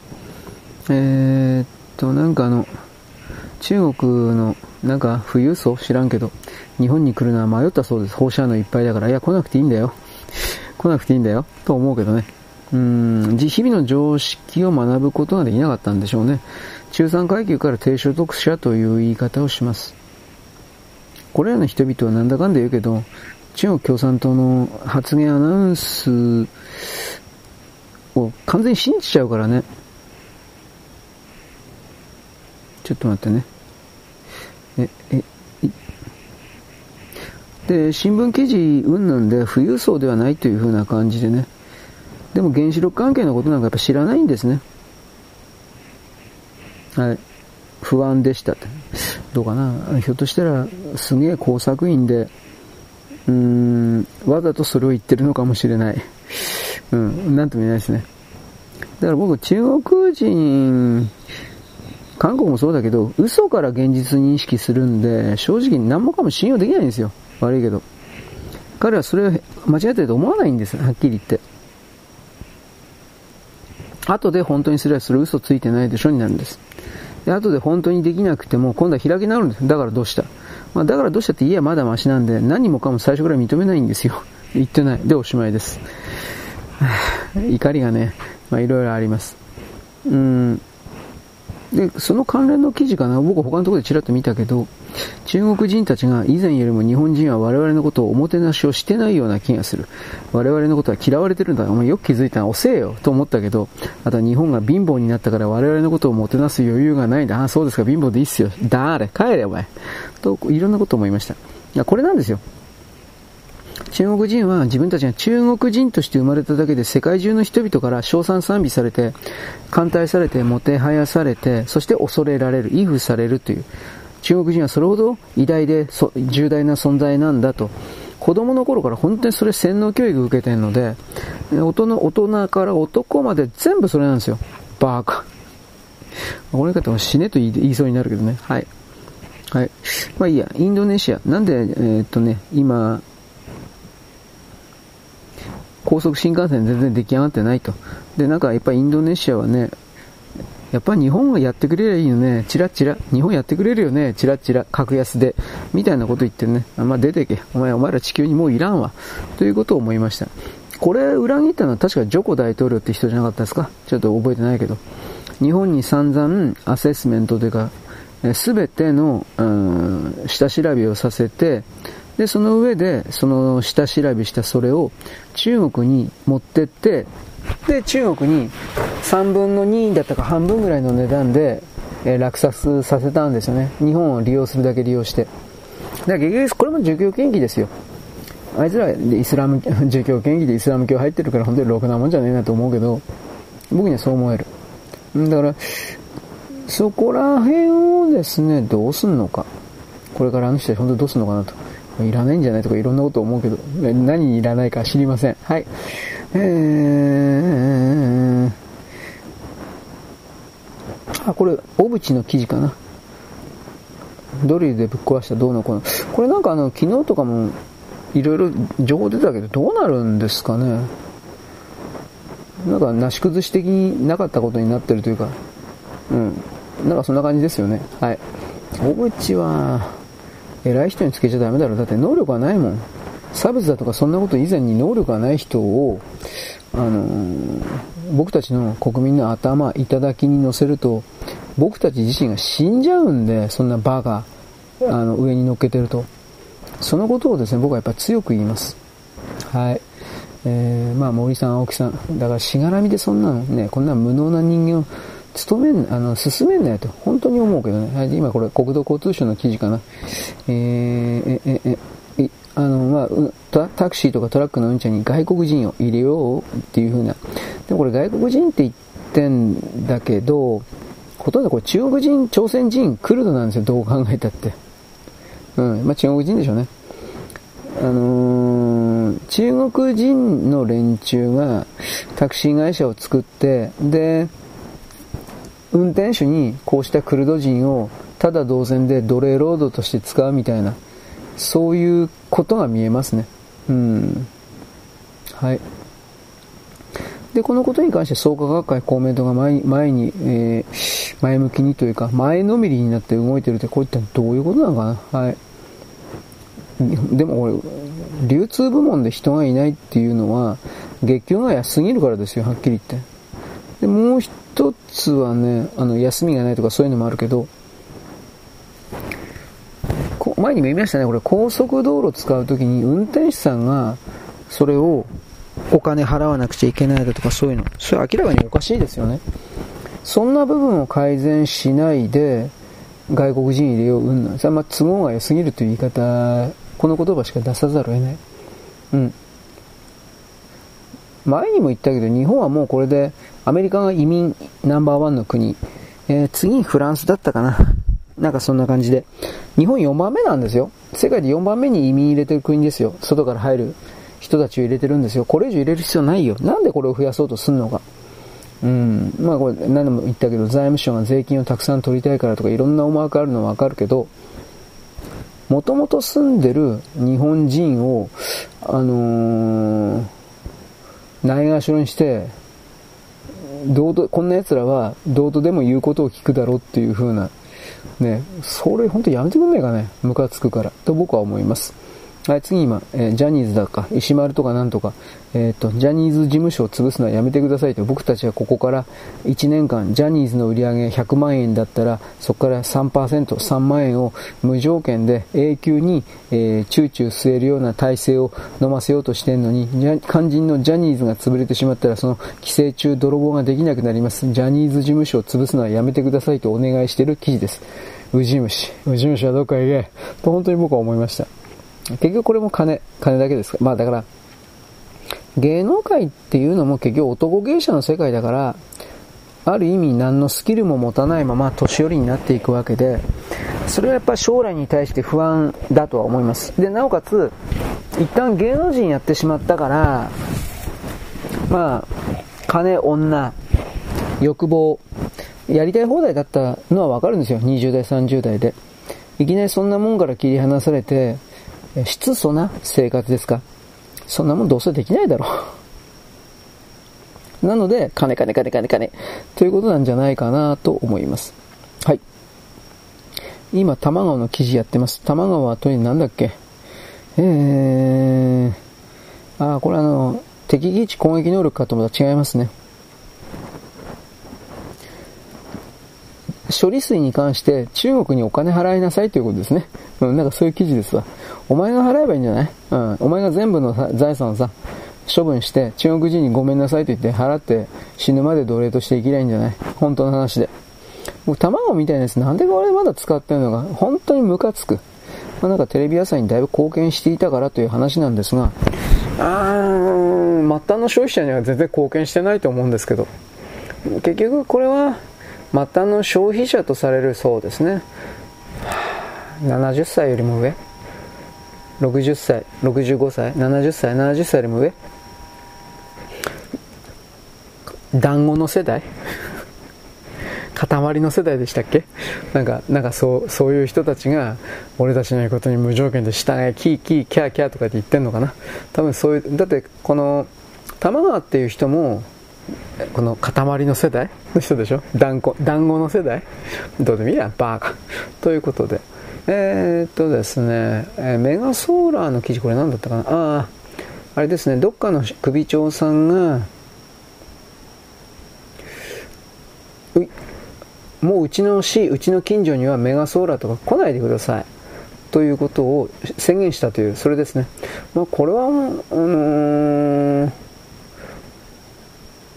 正しいですね。正直言うけど、いいこと一個もなかったって言います。あの少なくとも産業用にメガソーラーだとか風車使うことは個人は僕は別に使ってもいいし使うべきじゃないかなと思うんですよ本当にいざという時にあの電気停電切れた場合においては家の中にそういう太陽光パネルから電気を引っ張ってこれるような二次二次電源というかなんかそれがあれば心強いです。なんだかんだ言って今の生活は電気なかったら文明人としてやっていけないんで。だけれどもあのそれがやっぱできてないですね。なんだかんだ言うけれど。はいえー、あこれも創価学これ小野田さんかな。小野田さんが地元っていうかトラックうんちゃんに聞いたら「いや聞いてねえよお前ふざけんなよ」と怒ってるやつああつまりタクシートラック業界に外国人バンバン入れようねというふうな創価学会公明党国土交通省の動きに対してふざけんなという的なうんちゃんの反抗というか、まあこれ当然だと思います。だってそんなもん入れたら自分たちの賃金上昇というものがまたブレーキかかって、うん、あのお金もらえなくなるに決まってんじゃない？あじゃあ安い外国人奴隷労働で使うよ。全部これですよ。そうなりますよ。やっぱそれが分かってからふざけんなっていうんじゃないかなと思いますよ。はい。えー、これは僕言ったね、闇バイトです。うーん闇バイト密告したら100万円、うん、あと児童虐待だとかそれを見つけたら密告したら100万円、うん、でもいないんですよね僕の周りねそういう人はねはいいてほしいとは思わないです。確かにお金は欲しいんですけどお金欲しいけどその常に密告してとかなんかそういうのもねなんか心穏やかじゃないなくなっちゃうからね。きれい事言うようだけど僕は自分自身の人生に関して安定した平和な生活を求めているのでこうした密告チンコロをすることによってお前はお前に復讐してやるみたいなこんなのなったら困るんで。僕は見て見て見ぬふりですよ。何言ってんですか。僕みたいに汚いやついませんよ。ということを言います。はい。えー、なんだっけ。どうもこの辺のささくれだった気持ちでねオフコースの曲なんかを特集してツイッターをやったからだね。オフコースね、うん、世の中には偽善者がいっぱいいる。しかし、小田和正みたいなすごいやつはいない。小田和正は偽善者じゃなくてテクニシャンという言い方はするけどね。うん。あの人さ、絶対に愛だとか恋だとか全く興味なかった人なんだよ、どう見たって。だけれども、うん、商売のために、鈴木さん抜けた後は商売のために、愛だの恋だの連発した同じような曲いっぱい作ってたわけです。同じような曲っていうおはがきいただいたけど確かその通りです。でも僕はでもだからといって小田がダメだとかそんなことも言わないんですよはっきり言って。なぜならば才能が枯れてしまっているにもかかわらずあれだけのことがじゃあ他の人できるのかできないです絶対にでも小田は必死に歯食いしば、食いしばってなかったかもしれんけど、35万、40万ぐらいシングルに出したのかな、シングルを。なんだかんだ言って出せたということと、あそれが売れたということがやっぱ重要なんですよ。それまでに小田信者という女はいっぱい作ったんだろうけどね。うん、小田信者は、えー、小田さんという風なままで、えー、20代で40代、50代ぐらいまで小田さんとかって言って、それでもずっとついてきた女たちという言い方をします。買うんですね、きっとね、それは。うん。別に俺は小田のこと好きでも嫌いでもないから俺の言葉遣いに対してここの人は差別よ殺してやるみたいな。そんな女なんか出るわけないしそもそも俺のツイートなんか誰も読んでないからどうでもいいよ。それは言い切れる。また僕は人に影響力を持ちたいなんて思ってないもんそれは結局支配とコントロールにつながるから僕はそれ本当に大嫌いなんで僕が嫌いなのに他の人にそれを知らずして仕掛けるというのはやっぱそれは やっぱり嫌ですね。フェアでやるとかないとか以前の問題です。はい、次。えー、万博。あ、これは言ったかな。なんか、ものすごいお金かかるんだけど、えー、それを修正する見込みがないというか、そんなんね。はい。維新の会、無能な人たちがいろいろやってるけど、うん、どうも今のままじゃ本当にどうにもならんみたいですよ。どうすんのかなと俺思うわ、これ。うん。いや本当これ理想論ばっか言ってるけど維新の会大阪としてもっと積極的に働きかけないとこれどこの国もパビリオン建設の説明書すら出さないよっていう。でそれ結局出さないのはあの窓口一つにしないでいわゆるサブコン、ゼネコンの個別の方々が個別にそれらの国々と勝手に交渉してくれっていうこんなスキームっていうか仕組みを作り上げた維新の会であってこれもダメに決まってんじゃんお前。なんで JV みたいな形にしなかったんですか？あの複数の土建企業が集まる形において大体のルールというか枠決めて予算とかも含める枠決めてその上でまあじゃあこの辺こういうふうにお金かかるんだその時ね逐一連絡し合いましょうだとかなんかあんじゃねえの？そういうの全然決まってないみたいなんですよ。無理だろこんなもんだから。はい。まあいいです。ハロウィン渋谷に来んなーっていう話です。うーん。はいはいはい。えーと逆に。これ何言ったんだろう俺自分でもいいか分かんないやはいうーん、ハロウィン。もうやってんですか？俺わかんねえよ。うん。で、渋谷は混雑するから来んな、みたいな。毎年、まあゴミだらけになってっからね。はっきり言うけど。そういうの含めて後片付けにやっぱり金かかるんで、で、大体あの渋谷に来るような人たちはカッペが増えてるんだろう。カッペと外国人が。なんかめちゃくちゃやってるらしいね。タバコポイ捨てとか含めて。タバコなんか吸うなよと思うけど。金かかるだろうと思うんだけど、まあ余計なお世話なんだろうね。はい。ハロウィン、いつやんの？は、僕、講談祭よく知らないんですよ。あ、10月30日、31だって。あと50日じゃん。やめてくれよ、お前。渋谷何や、早すぎるよ、お前。と思ったけど、今ぐらいから国際的に言っとかないと、やっぱやばいんですかね。ちょっと思いました。はい。NHK、えー、高校生のですね、えーなんだっけ、就職がだいぶいいですよみたいな記事です。まあ、これからね、あの、プロフェッショナルって言われてる人たちが、これ声優からプログラムを含めて全部なんですけど、仕事を奪われるんですよ。こいつは間違いなく。声優とかももう死んでいくでしょ。もちろんアナウンサーとかも。だって機械、機械もう変わらんもん、人間と。うん、だから、人間にとっての商品力は何か。若さだけになるんですね、今のとこね。で、年取ったら切り捨てられる。で、でもそういう人たちを捨てていくわけにいかないですからね。我々は本当にどういう社会を構築していくべきなのかということを真剣に考えないといけないです。用意するというか。なぜならば、どんだけ否定しても、じゃあこの AI というものを捨てることできるんですかって絶対に捨てられんから。だって便利だもん。どう考えたって。便利なもので、おそらくそれは何かの害を与えるというのは少なくとも今の時点でははっきりしてないんで、そういうものは、あのー、人々はやっぱどこまでだって捨てないんじゃないですかね。僕はそう思いますよ。うんうんうんうん。えー、っと、これ、汚染水の話ですね。うん、うん、まあ、日本の水質検査は汚染水だという。まあいいや、こんなもん。功績。えー、ちょっとわかんないもう。ちょっと待ってくださいね。うーん。あ、これ字当たっ合ってた。うーん、うん、うん、うん、うん。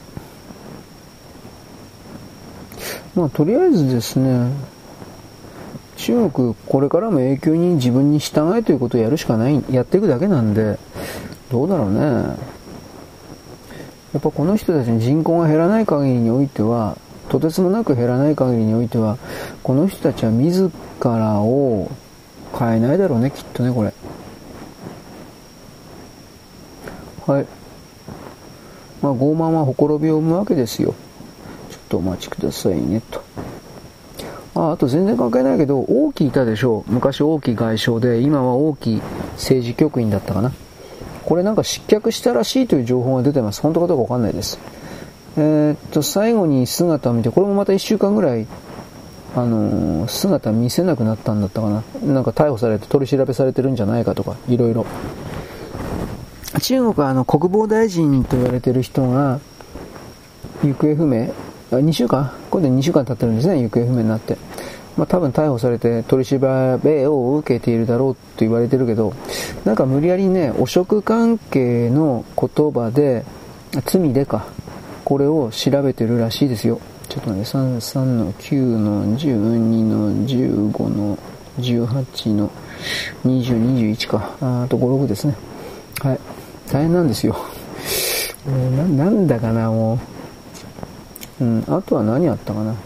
あ、僕これさっき言ったかな。今のジャニーズの動きってお、そらくなんだけど、うーん、韓国が仕掛けたんじゃないかっていうふうに、これさっきも言ったかな。調べてる人がいます。うん。で、えー、なんか僕そんな風に気してきましたけどね、今のところは。まあ個人的にはその、ジャニーズなんか本当はどうでもいいんですけど、テレビ画面に韓国のタレントとか K-POP とか出てくるのは、さ冗談じゃねえ、見たくもねえやと、本当に思うわけです。はい。え、え、え、え、え、木原長官が辞任したじゃが、その、なんだっけ。続いて副官房長官やるということを断ったかな？断ったかな？なんかその辺の動き。よくわかんないですけどね。まあ、木原さんが悪者であるというのはなんとなく僕の中で決めつけてるというか決まってんので、えー、なんでか言ったら顔が悪い、顔が怖いから。うん。まああれはちょっとやそっとの悪事であんなに顔に男はならない。相当悪いことしてきたんじゃないかな、あの人。と僕は思います。あくまで個人の印象です。はい。うん、まあでもどうですかね。はい、次、国会、定例会見。なんだっけ？ああ、魚のやつか。ちょっと待ってください。えー、プロパガンダ、はい。あの、汚染水と汚染魚ですね。彼らは汚染魚は認めない、えー、認めない。でも汚染水は認めるそうですね。で、えー、っと、魚は汚染水と決めつけるその中を泳いでるわけですから、何をどうしたって汚染魚になるんじゃないでしょうか。小学生でもわかる理屈なんだけど、あたどうかしてるんじゃないかなと思います。ああまあ、玉木さんがこれに対して批判したとかうんぬんですね。うんうんうんうんうんうん。まあ、無責任にそんな汚染汚染って言っていいのかっていうことです。共産党はおかしいと言ったわけですね。おかしいです。まあ、玉木さんごときにね、言われなくたっておかしいって、俺は知ってるんだけど、うん、なんか世の中のくるくるパーというのは、ああいう反抗してみせる人、かっこいいみたいなバカがいるみたいですね。どうすんのかなはいはいはいはい。でも玉木さんは全然注目されないですね。残念ですね。キャラクターが弱いんでしょうね、きっとね。本当の話で。推しが弱いというか。カリスマ性が、まあ本当は政治家でカリスマっていう言葉を使って表現するのは危険なんですけど、かなり良くないことだと僕は思ってるんですが、いやだってカリスマっていうのはあの 無条件で信じるってことでしょ？宗教団体の教祖みたいな感じでしょ？そんなのはダメですやっぱり政治家というのは入れ札によって僕たちが選ぶ代表者ですから基本的には僕らと変わらん人たちなんです。当たり前のことだけど。はい。だからその中で、えー、なんか競争様的なのはダメだということです、えー、北海道新聞かなんかなんだっけ？あ夕刊か。これは北海道な日日新聞だったかな？ちょっと待ってね。今調べる。はいちょっとお待ちください。えー、何新聞だこれ？あ信濃毎日か。あ信濃毎日。毎日ってついてるからまあ毎日系なんでしょうね。きっとね。俺知らんけど。赤いとこなんでしょうね。はい。まあ、地方紙はね国際論もうやめりゃいいんですよ。そうすればあの共同通信とかに払うような金が1年間で6000万とか1億だっていう話聞いたんでうーん売り上げそんな下がるかな。下がらんと思うんだけどな。あの国際欄全部やめてであの自分の例えば栃木県なら栃木新報ってあったら栃木県のことしか書いてないの。あと周辺の北関東東京、うん、東京ぐらいのある意味その栃木新報の記者とかいるでしょ？どうせ。そんな感じで。自分の県及びその周辺の県の出来事だけを伝えるの、うん。まあ、あえて共同通信とかそういうところから記事を契約で取るっていうんだったら北海道とか沖縄だとかそういう動きの国内記事だけに限定するだとか。そうした思い切ったことをしなければもうダメなんじゃないかなと思うしまたその思い切ったことをしてもいいと僕は思います。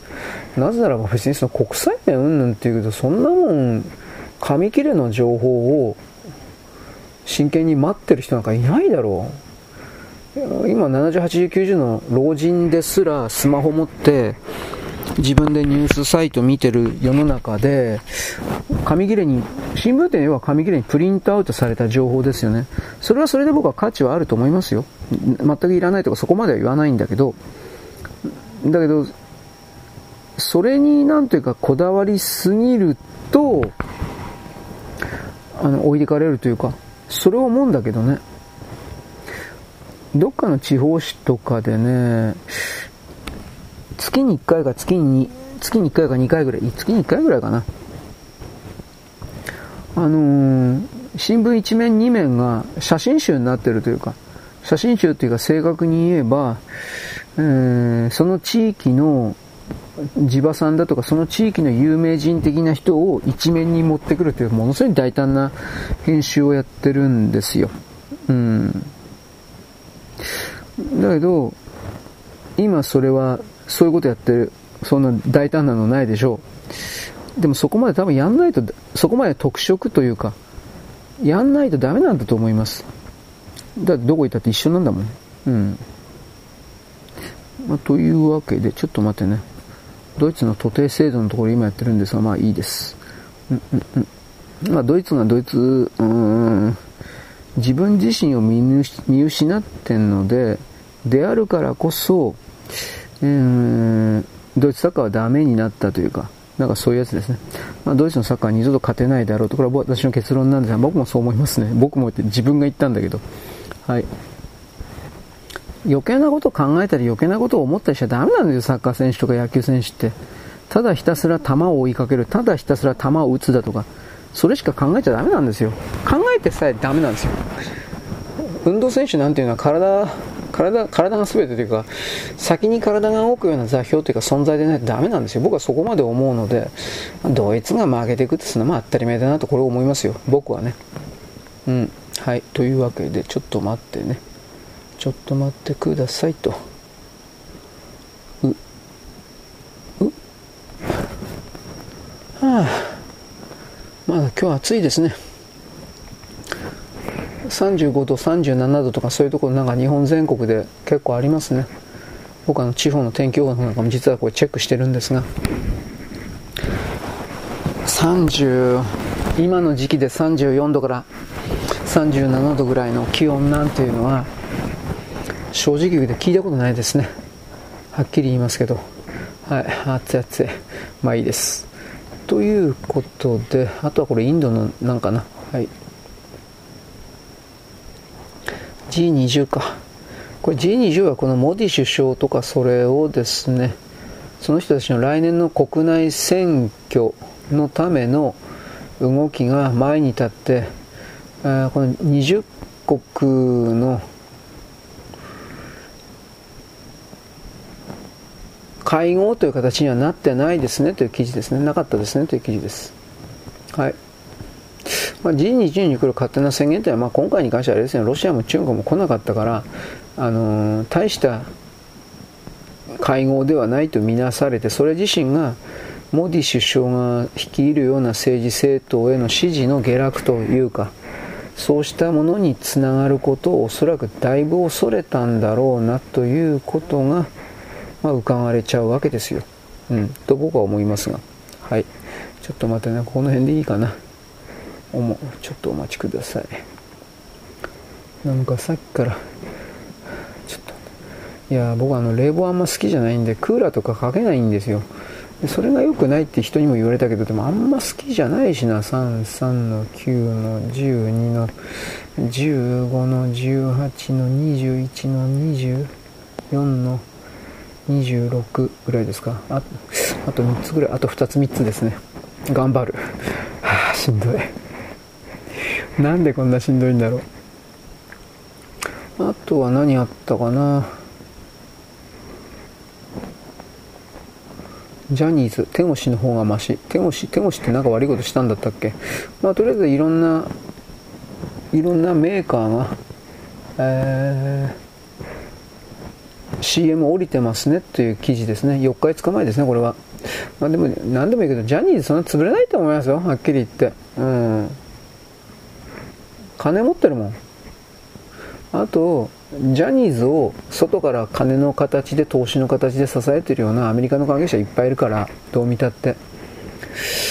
だから今ほとぼり冷めるまで、えー、時間稼いでるだけじゃないかな。僕は思います。だからこの動きを目いっぱい煽らせようとしている勢力がいるとすれば明らかに韓国です。さっきも言ったけどね。ジャニーズを追い落としたら大きな真空というか穴ができるわけでそこに韓国のタレントを山ほど突っ込んで金儲けしようという。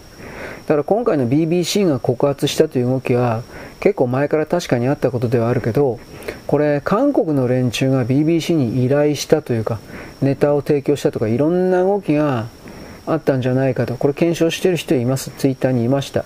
なんか、誠意、調査中とか、何調査するのか俺よくわからないけど、そういう風に書いてあったんで、あ、そうか。でも読んだらですね、あ確かにこれ、こういうやり方だったら中間かなと私普通に思いました。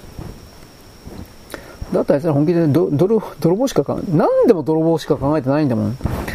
漫画とかだったらね、あの漫画は一つも描けないから、じゃあその漫画を配給するような電子的なもののフォーマットを押さえてしまえば、LINE とかね、今の LINE とかあんなみたいで、フォーマットを押さえてしまえば、自分たちが全部泥棒できるということで、それを仕掛けてるみたいな、そんな感じなんで、ちょっと冗談じゃねえなと、これを思います、僕はね。はい、えー、っと、なんだっけか、これ、もういいか。なんかようわからんけど、ジャニーズに邪魔される人は品性下劣だそうです。はい。で、品性下劣だそうだけど、過去に彼がですね、どんな発ジャニーズは素晴らしい、教養もあってどうのこうのという発言がですね、イメグラー、イミグラーだったか、なんかそこにアップロードされていたんで、それをですね、えー、再アップするようなすごい人、なんで残酷なことをするんだろうか、模擬死んじゃったらどうすんの？持ってきてありません。模擬ですね、模擬健一郎。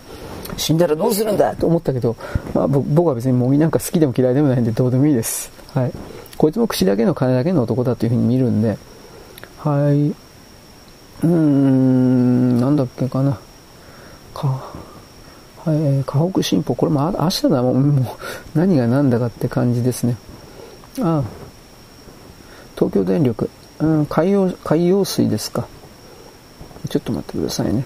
1回目の放出が終わったという記事ですね。第1回目のやつが。これ何回かに分けるんですよね。30年かけるそうですけどね。はい。えー、っても知らないふりをするという。まあ、あの、左の人全部そうだったけど、宮台とかもそうだったけど、あのー、基本的に理系的な知識ゼロの人は、やっぱその、命令しないというかさ、なんというか、あのー、どう言えばいいのかな。わかんないのに分かるふりして、人々を支配コントロールすることに必死になる姿を見せない方がいいと思いますよ。僕は本当に。宮台だけじゃないけど、なんか内田とかもそうだったかな。なんでこの人たち分かんないのに分かったふりするのかなと思って。まあ、特にひどいのはトリチウムが生体内濃縮されるという概念を本当にどうしてもこいつも言っていたということです。だから僕これ見て、ああ、そういう台本を渡されたんだなと。トリチウムが生体内で濃縮されて危険危険放射能濃くなる濃くなるみたいなことを書けみたいな資料か台本かなんかを宮台とか内田とかなんか他にも言ったけどそれを渡したやついるんだなと思った。だからそれは誰か。日本共産党か在日南北か中国か、あと角丸極左か。どうせその辺でしょう。いつもそうだから。いつもだ。うん、本当よかったね。はい。えーと、あと何あったかしらね。自称バイデン、中国に台湾侵攻が手一杯手一杯、本当かどうかわからんけどね。はい、はい、はい。えー、今までか家庭じゃない。これ勝手にやろう。なんかよくわかんねえな。よいしょ。球団戦。あ、そういや、阪神勝ったんですね。うん。もう知らんかった。知らん間に。えー、え、え、球団球団戦。うん。よいしょ。他国の了了解は違いますね。はい。なんかもう喋るの疲れてきた。はいはい。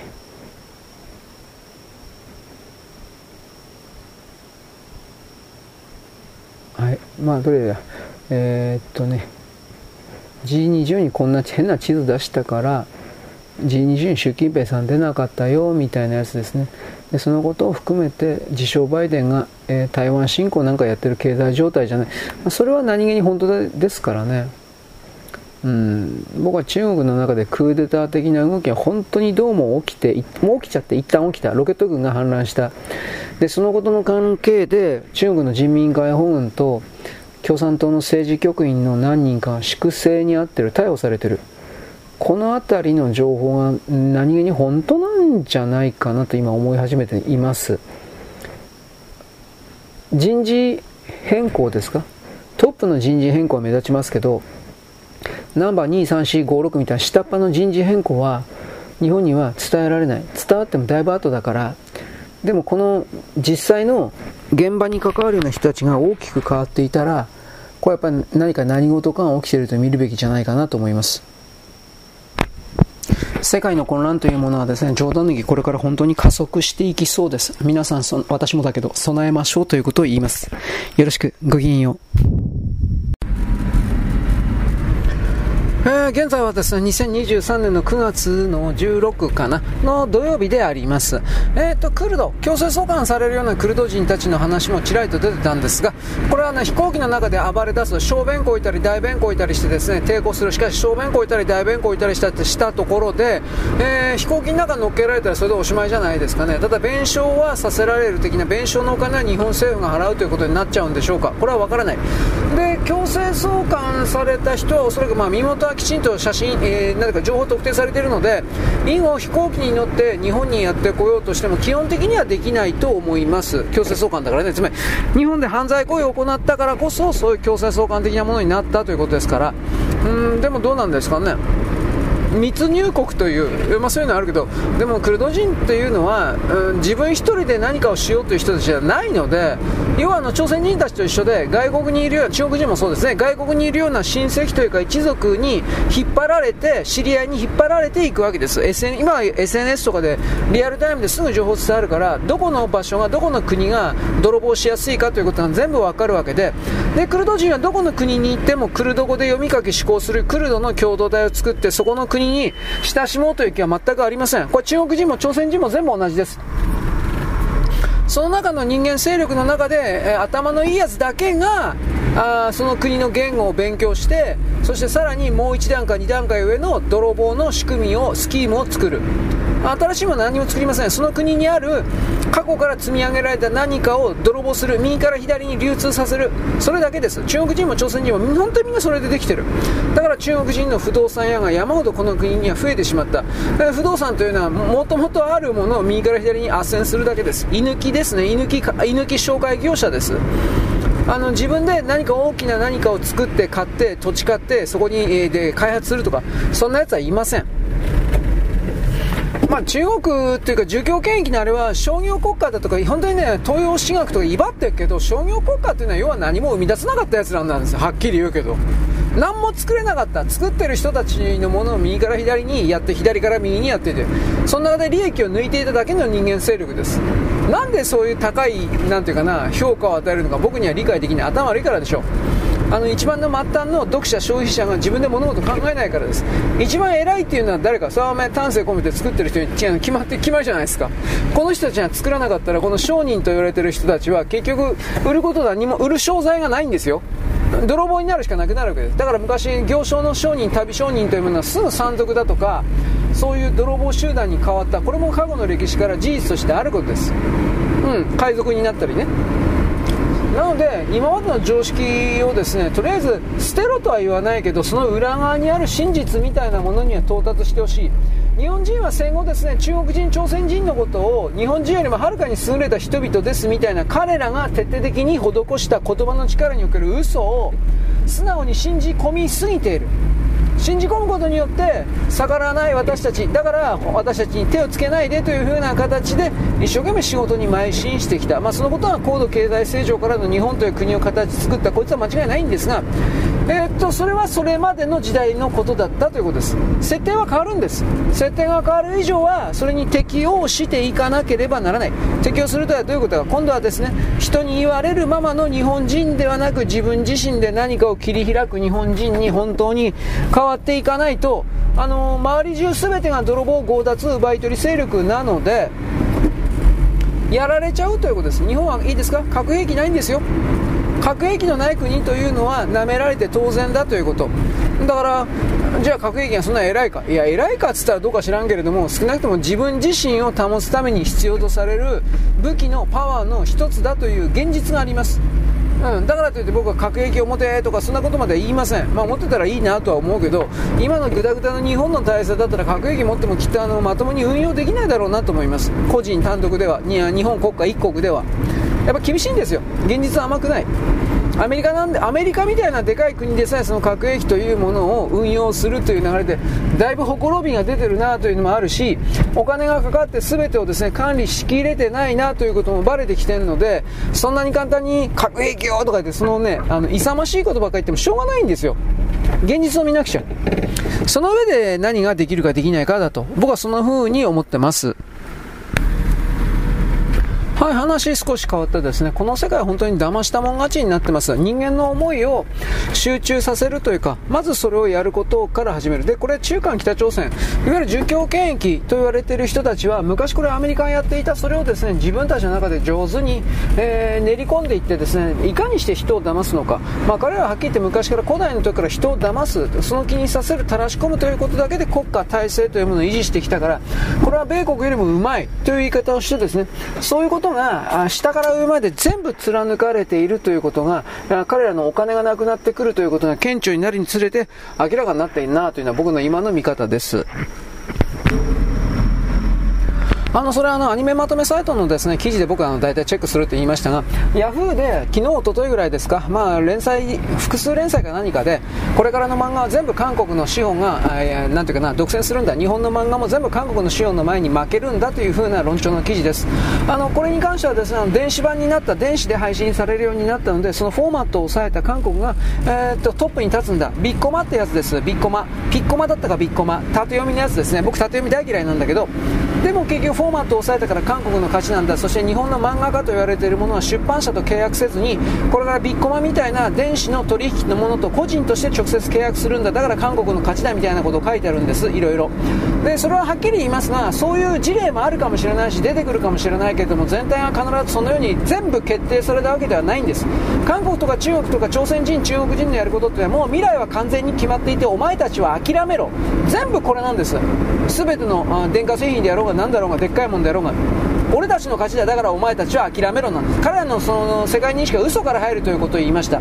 未来は彼らの都合のように決定された何かがあってそのことに向けて彼らは努力し続けるけどお前たちはやるなって言ってるんです。常に相手に命令し相手の足を引っ張り騙す。これで彼らはこの国家体制なるものをずっと古代から続けてきた。それは全てこのビッコマ云々に関してもその延長線上にあるなと言います。韓国の勢力が金儲けのために、いわゆるですね、えー、韓国の K-POP であるとか、いわゆるなんとか、えー、なんていうか、イカゲーム、なんかそういう形で、どういう風な、えー、物語構造を作れば、音楽構造を作れば、あのー、消費者に受け入れられるのか、そしてどのようなサイドストーリーを作れば受け入れられるのか、売れるのか、ということを計算し、調査して、分析して、で、その通りにですね、えー、キャラクターを配置する、歌い手を作るであるとか、それはですね、日本よりもはるかに優れてると思います。金金金だからね。だけれども、全部がそれなものだからいわゆる作家が作者が本当に自分はこんなことを作りたいんだという思惑のもとに作られているものがあない。だ韓国の連中がそういう形で作ってきた素晴らしいものこれ読んでみろ韓国はですね。素晴らしい漫画を作ったとか言いながらですねその2チャンネルに書かれているまとめの記事はたった3つだったか4つしかないんですよ。3つだったか4つだったかの素晴らしいものがある。日本人が読んでも面白いってわざわざ書いているこのそれそのものが日本人が書いてないんです。だ僕そのまとめサイトの記事上から下まで大体30、40見たけどヘドが出そうになりました。あこれ全部韓国人書いてるなと思って。本国の韓国人が日本語を使ってこれからは韓国の時代で韓国の時代とかやってるんですよ。日本は完全に負けて負けてやってるんですよ。日本人そんなものの議論に加わると暇じゃねえんだよ。もうバレてるからやめろよ。と思うけどこれらの記事というのはもはや、あのー、そのビッコマだとかなんとかの企業の株式を買いなんていうかな買ってないような人々に向けてかあの書かれてないんですよ投資家、投機家、そしてそれを扱うような企業の担当者に向けて書かれてるんです。他の人間はどうでもいいんですよ。実際にお金に触るような連中に対して様々な工作を仕掛けている。この2チャンネルの書き込み的なもの、ツイッターの書き込み的なものに関しても、例えばそんなことやる奴はいないと思うけれども、投資家、投機家を前にして、世間ではこんな風になってますよという風な形のテキストを、えプリントアウトしたものを投資家にバーンとバサバサっと見せる。そうすると、あの、大体年寄りだからこんなことになってたのか、これこれから韓国だみたいな形で騙されるバカいるんですよ。でもそんな幼稚なやり方はまあ10年、20年前なら通用したかもしれない。今さすがにそんなことやってるやついねえと思うけど、全部工作なんです。で、僕はこのヤフーに送る、これ韓国の時代でなんかスマートな経営者がいてどうのこうの。これね、あの、4、5年前にも、そういう工作記事ありました。これは日経ビジネスだったかな。え、っとね、あの、すべてのものを中国にやれ。アニメとか漫画のそれもすべて中国にやれ。そうしなければ日本の若者は仕事がないんだ。活路が開けないんだ。というふうな記事がありました。僕それあなたにも紹介したと思うけれども、じゃあ今どうなってますか？本当にそうなってますか？中国は活路開いてますか？中国の経済どうなってますか？今落ちる一方です。まだそこについていないんですよ。まだまだこれからどんどんと落ちるんですよ。だからその中であの公的補助国の税金を突っ込まれた漫画であるとかアニメであるとかゲームであるとか人民解放軍がの行動の主体者になっているこれらもどっかで何かを手放していかなくちゃいけなくなるんですよ。そしてゲームにおいてはそれが手放されてるんですよ。少なくともそれはですね家庭用のゲームの部分でスマホ以外におけるですね、えー、プレステ5とかああいう系列のやつのゲーム会社を中国のテンセントとかなんかそれは次々と切り離してる何かというと近場の現金をすぐ回収できないからです。スマホゲームと違って。でそういうものをサウジアラビアとかに高く売りつけてるんです。だからこういうですね金の流れに関わるような全てで物事を捉えるような癖をつけてほしい。日本人はちょろすぎる。いや俺もちょろいんだけど。しかしもういい加減あいつらに騙され続けるような愚かな日本人であったらならんのです。取られるだけだから。あいつらに取られたってこの地球人類世界においては何の利益も返ってこないから。これこれが一番大事。そういうことで、えー、いろいろと騙されないようにしてよ、してよね、というふうなこと一応言っておきます。よろしく、ごきげんよう。現在は2023年のですね8月や9月の16日の土曜日です。あの韓流ドラマがどうとかっていうのはですねもうはっきり終わってる制作費が高騰してですねなおかつ俳優のギャラギャラが高すぎる、えー、男優も女優もですね1億円とか2億円とか要求するのが当たり前になってるです。あ1本出るだけでみたいなイカゲームとかなんかそういうのがだいぶその世界で売れたから知らんけど。でそれらのですねお金がもう高くて仕方ないので韓国の制作スタジオが日本に制作スタジオを移して日本の俳優とかも使うという味じゃないかなとギャラ安いから。ということでですねそれの動きが起きているという風な芸能界の記事を見ました。オリコンかなんか。で結局それがうまくいくかどうか僕には分かりません。芸能関係僕本当に分からんからです。ただ言えることはあのー、もう韓国ドラマおしまいだということそれは何かというともう同じような展開ばっかりだということ。つまり派手なですねバカンとカンバカンみたいなそういうのとかあとはものすごいレベロ中ベロベロベロみたいなですねそういうネオ濃厚なエロエロベロベロみたいなものはそういうのはですね今は受けた。ところがどれ見ても同じ。だから飽きられた。で一旦そうなるともう20年間ぐらい20年間ぐらいダメです。その同じ世代があの年を取るまで見向きもしないとなります。新しい世代が食いつかない。20年後ぐらいに再び同じようなことやってわーバカーンドカーンとかってやる。これと同じです。つまりね今の韓流ドラマ、えー、っとね、冬のソナとかなんかあの辺やってた連中はね、どこに刺激を受けたのか、どこに、えー、ポイントがあったのか、それは日本のね、赤いシリーズなんですよ。山口百恵さんとか山口百恵さんと三浦友和さんを中心としたテレビドラマでなんか赤いシリーズで2つか3つぐらいシリーズあったでしょうあれを見て中国人韓国人はハーハーしてたんです本気で。でそれ見てこんなドラマ作りたいということで作られていったのが冬のソナタ。そして冬のソナタというのは脚本が日本のエロゲームのかな子だったと思うけどかな子というシナリオを全くそのパクってキャラクターだけ入れ替えたんだって。あれよく分かってないんだけど俺は。うん好きにやれっていうそうそれしかないんだけど。まあだからいろんなこと知ってればねエロゲー関係のことまで調べるやつなんかいないからこれエロゲーイターでね本当にね論争になってチョン殺せチョンはダメだぶっ殺せ原爆だとか山ほどですね怒ってました。エロゲーの人はかな子のファンの人は俺たちのかな子を返せみたいな。知らねえよそれなんだよそれ。と思ったけどでまあ同じ道辿ってるわけです。この韓国ゲームネットフリックスなんとか韓国の時代でラララこれはもう多分もうダメだと思います。開けられたらおしまいです。こんなもんはあの流行りスターリーなので。ということで、あのー、同じことを日本のギャラの安い俳優を使ってやろうとこれから仕掛けるわけですが多分無理じゃないですかね、まあ、似たような感じでそれなりのものはちょっとちょこちょこと出るか知らんけど僕はイカゲームとかなんかそういうようわからんけどそんなものが本当に売れたか売れてないですよ。ネットフリックスか何かでトップ123456みたいなトップ11位から10位ぐらいのそのドラマとかアニメとか含めて全視聴率で韓国のやつ1個も入ってない。韓国の最最高のやつは今150位ぐらい。確か。さっきあの僕トップトゥーンだったっけ？韓国のなんか漫画がどうのこうの、えー、もうこれから韓国の時代だとか言いながら韓国の漫画全く読まれてません。だからこれトップトゥーンとかなんか言ってるこれらはあのー、全部中身日本の漫画です。で日本の漫画で日本の作家さえ買収してしまえば全部韓国のものになるということで乗っ取りを仕掛けてるんです。早い話が。自分たちには何も作らないし作れないから。あいつらは全部これでやってきてます。そういうことを踏まえてですね無情やこれから K-POP でこういう奴らは入ってぶん殴らないといけないと僕は言いたいわけです。まあ、とりあえずあの彼らは儒教権益というのは全部工作工作って何か嘘なんです。だから嘘をつくということ騙すということ。ここから全てを構築しているんだということに関してはあなたはですねこれはもう肝に銘じてほしいんです。彼らの正直もプッ。彼は正直者ということで、えー、入る認識をするというのはあなたの敗北です。敗北というのはこの場合取られるということ盗まれるということ奪われるということでその状態に気づいてないということあなたの財布から1000円2000円黙って取られているけれどもあなたはそれに気づいておる。そしてそれがずっとずっとずっと何年も何年も続いているということ。彼はそういう生き方をずっと古代からやってきました。もうこれをですねもう止めないとやもうやめないとルルいけないということを言うわけです。私は。はい。あのーだってこの日本におけるさ何かあったら朝鮮中国と韓国を持ち上げる言論というものがどこから出てるのかその資本はどこからなのかということをつぶさに上流たどってったら、まあ、まあ全部韓国本国中国本国それ関係者に行き着くわけですよ。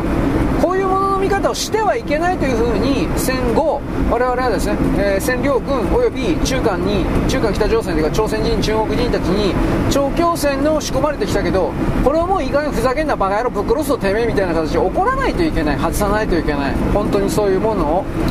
ということを僕は言うわけです、まあ、中国に来るけあのなんだっけなんだっけ、えーとね、政権闘争というかこれが止め止めもなく続いているみたいなんだけど正直どこまで行ってるのか分かりません。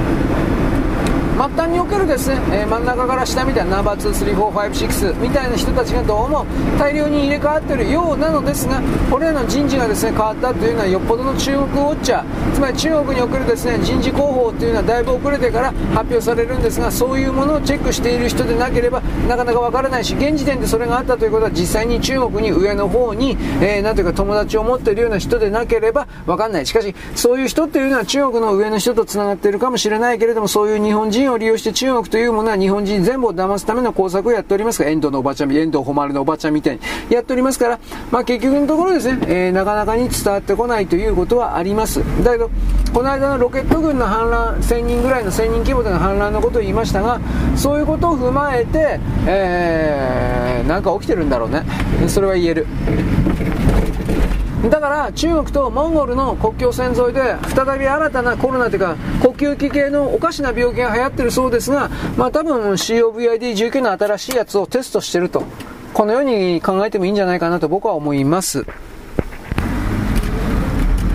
はい、えーとね、ビル・ゲイツ、ビル・ゲイツがですね、遺伝子組み換えの蚊、モスキート、これをですね、えー、世界に放そう、放つ、拡散しようということの発表をしています。アフリカ地域なんですが、どういう意味かといえば、えー、っと、モスキート、蚊がマラリアとかの伝染病を媒介する生物であるから、こいつらを根絶させりゃいいと。こいつらを根絶させるためには卵を生まれなくすればいいと。ということで、遺伝子を改良した蚊を出せば、卵をですね、えー、蚊の性行為、モスキートが性行為をしても、卵が生まれなくなる。まだ卵が生まれてもですね、受精しなくなる。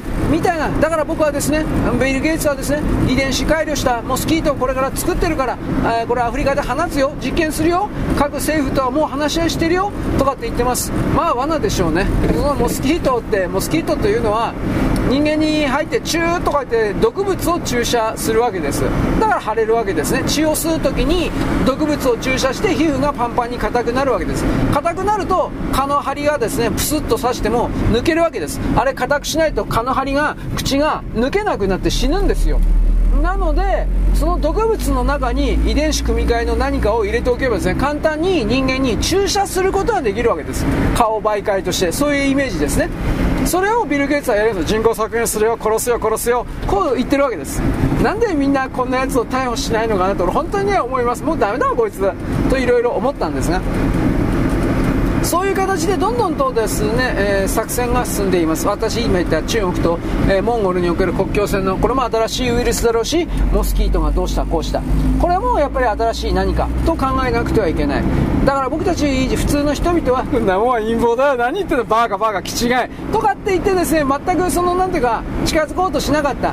近づく人たちおお娯楽よ。もっと楽しい娯楽ちょうだい。こういうバカしかいなかったんで何も問題が解決されなかったしかしもうはっきり言うけど問題解決しないとやばい段階にとっくに入ってるのでそういうわけで私は独り言を言ってるわけですもちろん独り言ですよ私は試合コントロールなんか求めよって俺ロロロとおりませんからというわけで、まあ、どっちにしてもね本当にやばいステージに入ってますということをちらりと言っておきますそんなもんは陰謀だ陰謀だと言ってたら全然陰謀でも何でもなかったということですねうん、気づいた時には遅い。だからもう今気づいたから動かねえとやべえよということを言いたいわけです。よろしく。ごきげんよう。現在は2023年の、え、ー、とですね、8月じゃなくて9月の17日ですかね、日曜日です。えー、っと、私はですね、えー、っと、小田さんの特集をですね、ツイッターでやっております。なんでか知らんけど、ツイッターでですね、日本の音楽を語るという風な形を今やっております。えー、めんどくせえからやめようかと思ってるんだけど、な、なぜか圧迫というか、圧力というか、まあそういうのがあるんで、一応ちょっとやってますが、で、小田さんです。はい。あの、あなた小田さんのこと嫌いなんですね。いや、僕別に嫌いじゃないです。イケメンだから嫌いだけど、音楽性は別にいいです。なんでかっていうと、音楽性は嫌いでも好きでもないんですが、あのー、まず前置き、前提としてこれ言ってきます。山下達郎と小田和正はすげえ仲悪いそうです。僕はな本当かどうか知らないですよ。音楽雑誌で読みました。山下達郎はとにかく小田和正のぶっ殺してやるくらい嫌いなんですって。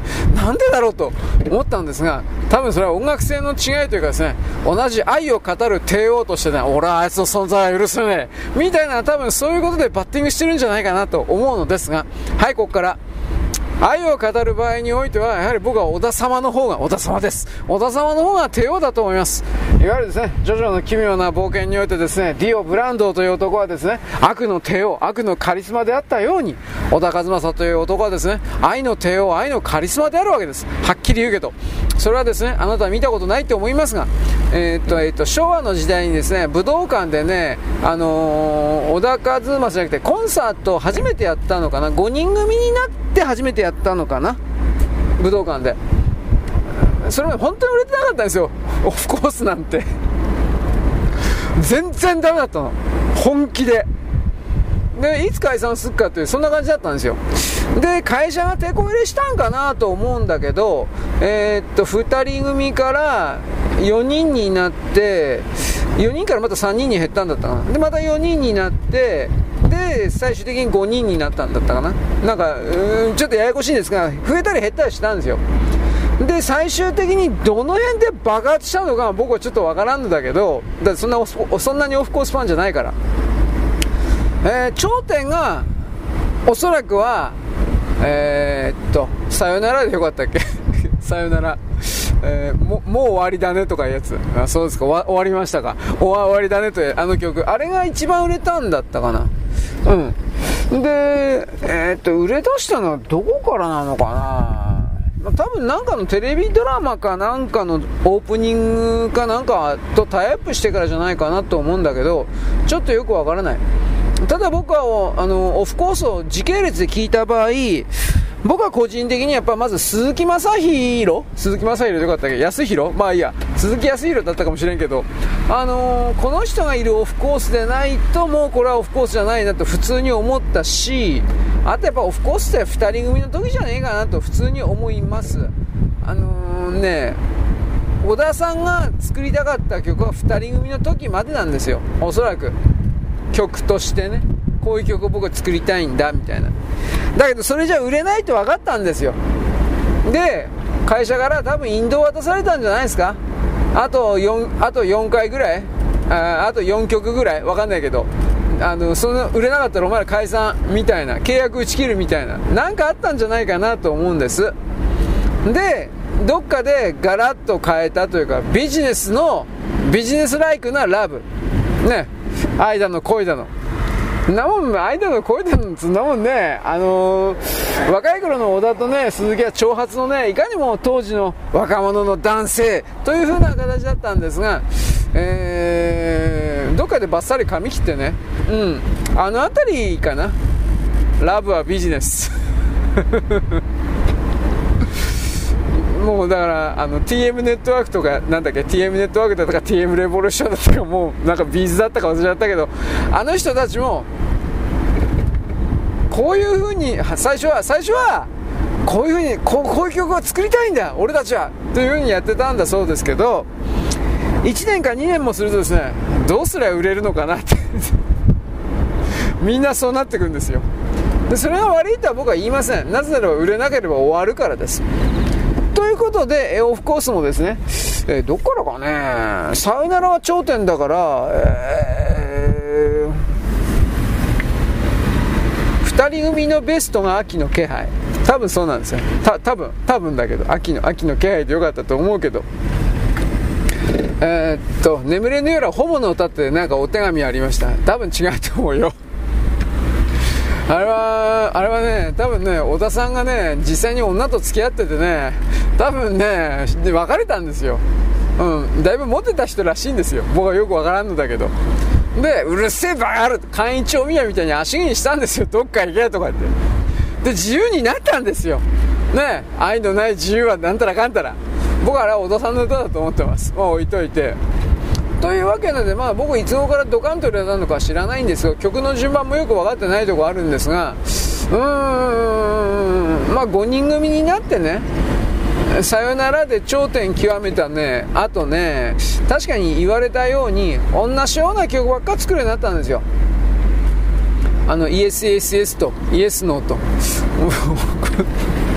なんでタイトルまで同じようなのにするんだろうと思ったけど。レコード会社になんか喧嘩売ってんのかなと思ったけど。でも売れたんですよ。イエスノーも、ESSS も。どっちも、どっちもかな？どっちかが、なんか、番組のあれになったんじゃないですか？テーマソングというか。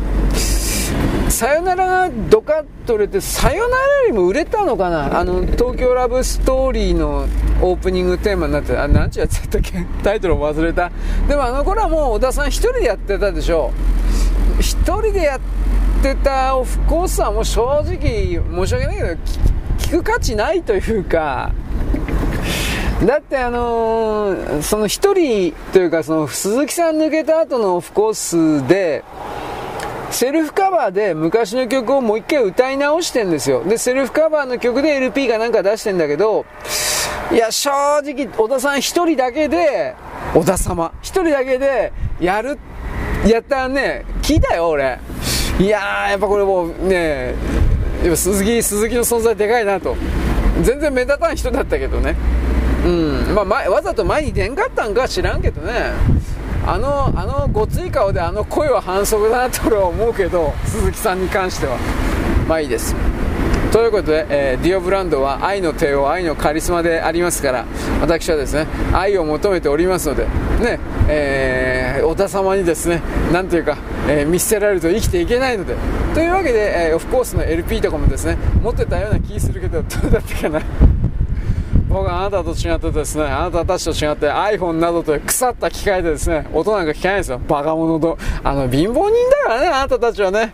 僕はですね、マランツだとかですね、ティアックだとかもう名前さえ覚えてないけど、そのような、そのようななんかよくわかんないけど、高級的な、それでですね、長岡のダイヤモンドバリをガッチャリと装着してですね、それで弾くんですよ。ね、アンパー真空管、ソ連のやつを使ってるんですよ。ソ連のやつどこで手に、ロシア今作ってるんですよ、ちゃんと本当に。なんで作ってるのか、えー、戦闘機に使っております。今、最新のやつは違っいや最新のやつも戦闘機で真空管採用してるってミングとかスホーイとかなんでそんなことするんですか？あ簡単なんですよ。核戦争になった時に、あのー、どっか近くで水爆がバキャーンとかで爆発すると水爆原爆からものすごい強い電磁波がビヨーンとかで飛んでくるんですがそれがあの電子回路の中を通過するとですね電子回路ってほらなんか細い回路線というかなったでしょ？配線図というか。あそこに電磁線がビャーンとかで通過すると,、えー、っとものすごい熱熱を出すんですよ。まあ、細かい説明抜きにするけど。でものすごい熱を出してその回路線が全部焼けちゃうんですよ。で全部パーなんの。電子機器が。ところが真空管はそれがないんですよ。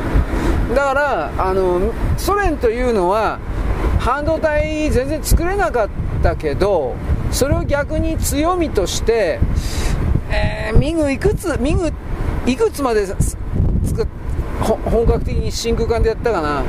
まあ、真空管使ってたんですよ。今でも使ってんじゃねえかな。使ってるって話なんですけど。でロシアはそれを出してないって言うんだけど出してんのかな？でそれをイギリス経由でね買えるんですよ。なぜかイギリスとロシアはつながってるという。ようようわからんけど。うん。でイギリスのマニアとかがうるさいと。秋葉原行ったら買えるそうです。あそうなん？とか思ったけどでも汎用性がないだろうと僕は個人的に思うんですがだってどのアンプにもそんなカチャカチャカチャカチャくっつけることできないだろうと。僕は本当にこれを思うけどイギリス製のなんかそういう、えー、ソ連のアンプがつきますよ。みたいな。アンプじゃなかった。ソ連の真空管つきますよ。みたいな。なんかそういうのあるあるの？本当に。うさんくせえな。あそうです。というわけでじゃあじゃあその真空管使ったでっかいアンプですごいスピーカーってなんかいい音いいんですか？さあ俺聞いたことないしね。誰がそんなアンプなアンプと真空管とそんな持ってるわけねえだろおめえ。なんで持ってないかって値段高いんだって。うん。じゃなきゃあの100万200万とかってあるんだって。あのそういう真空管アンプでそんな誰買うの？と思ったけどマニア買うんだって。お金持ちのマニアということだと思うけど。だから秋葉はもう電気の街じゃないとか言いながらそういうの残ってんだって。って言われた。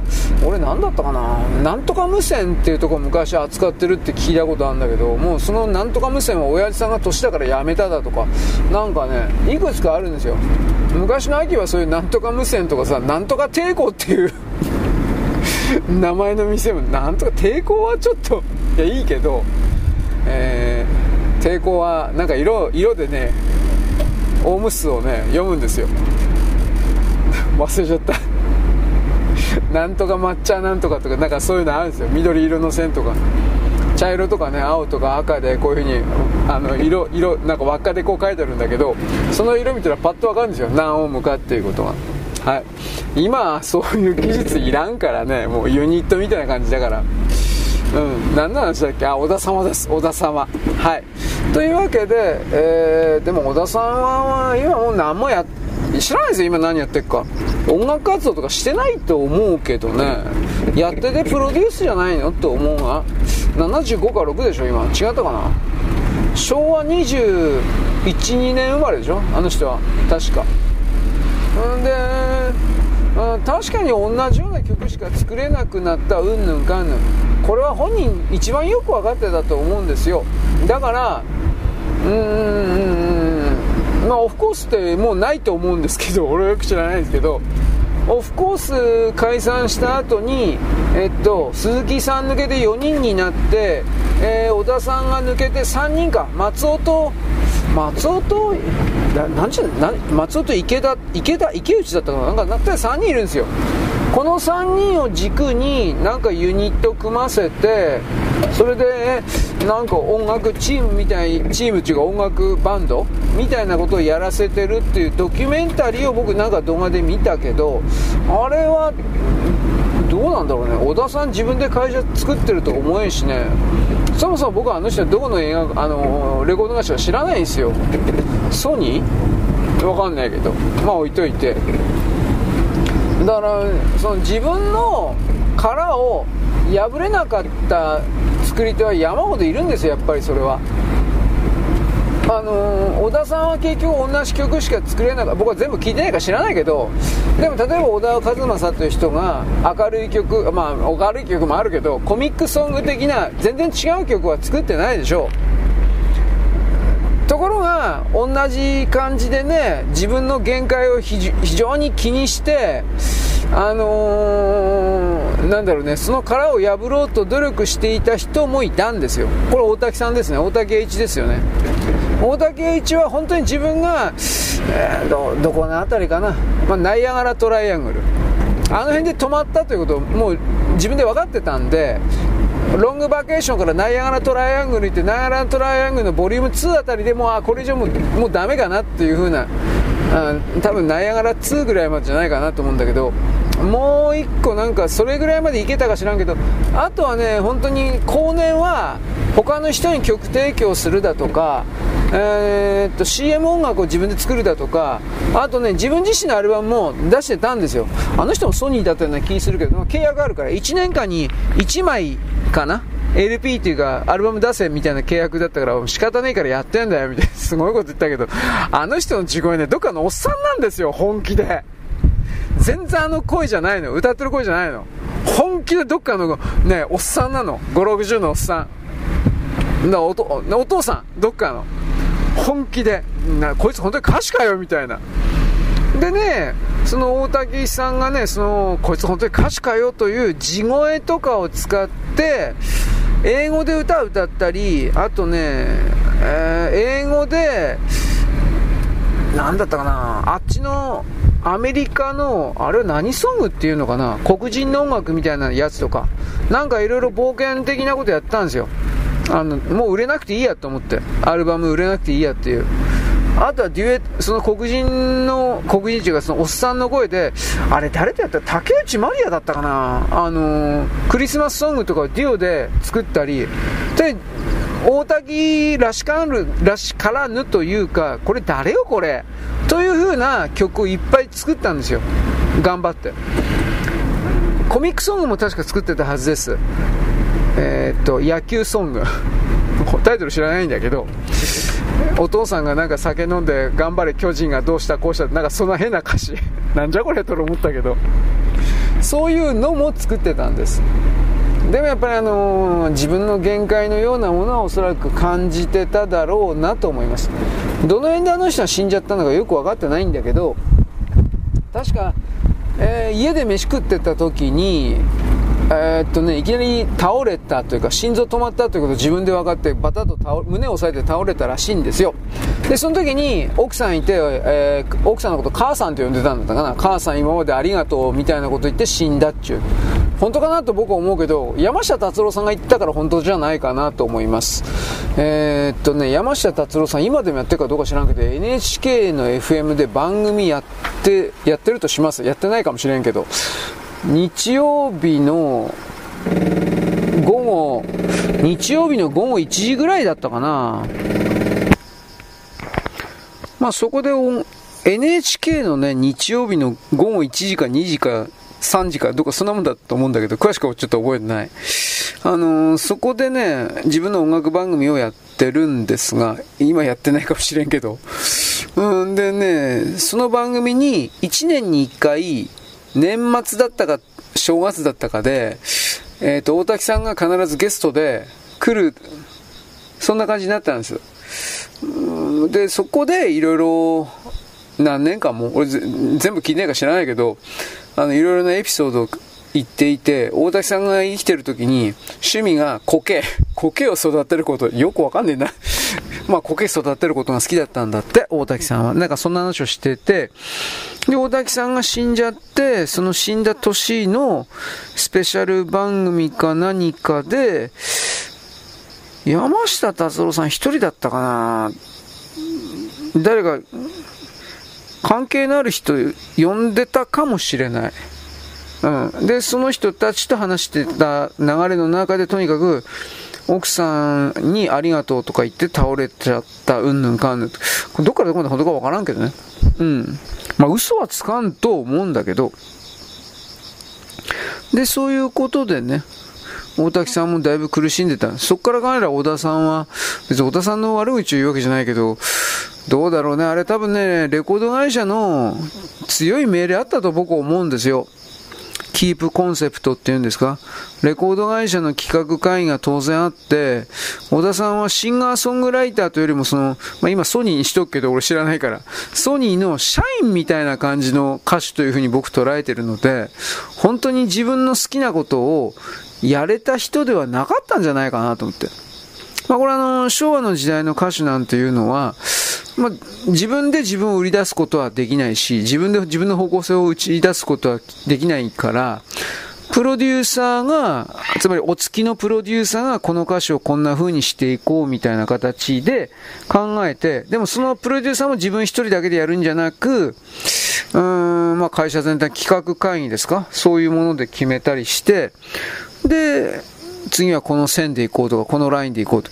そのと、それはね、結局日本の意思決定で、かっちりとしたシステムと組み上がって企画会議やってプロデューサーが何か企画書を持ってきて、えー、営業担当、販売担当、ね、宣伝担当となんかそれがいやこうでこうだこうだみたいなこと言ってじゃあ、えー、この曲は何とかという先生に作詞作曲編曲それぞれ頼もうとかってやってこんな感じのシステム的に決まってたのではおそらくないんですよ。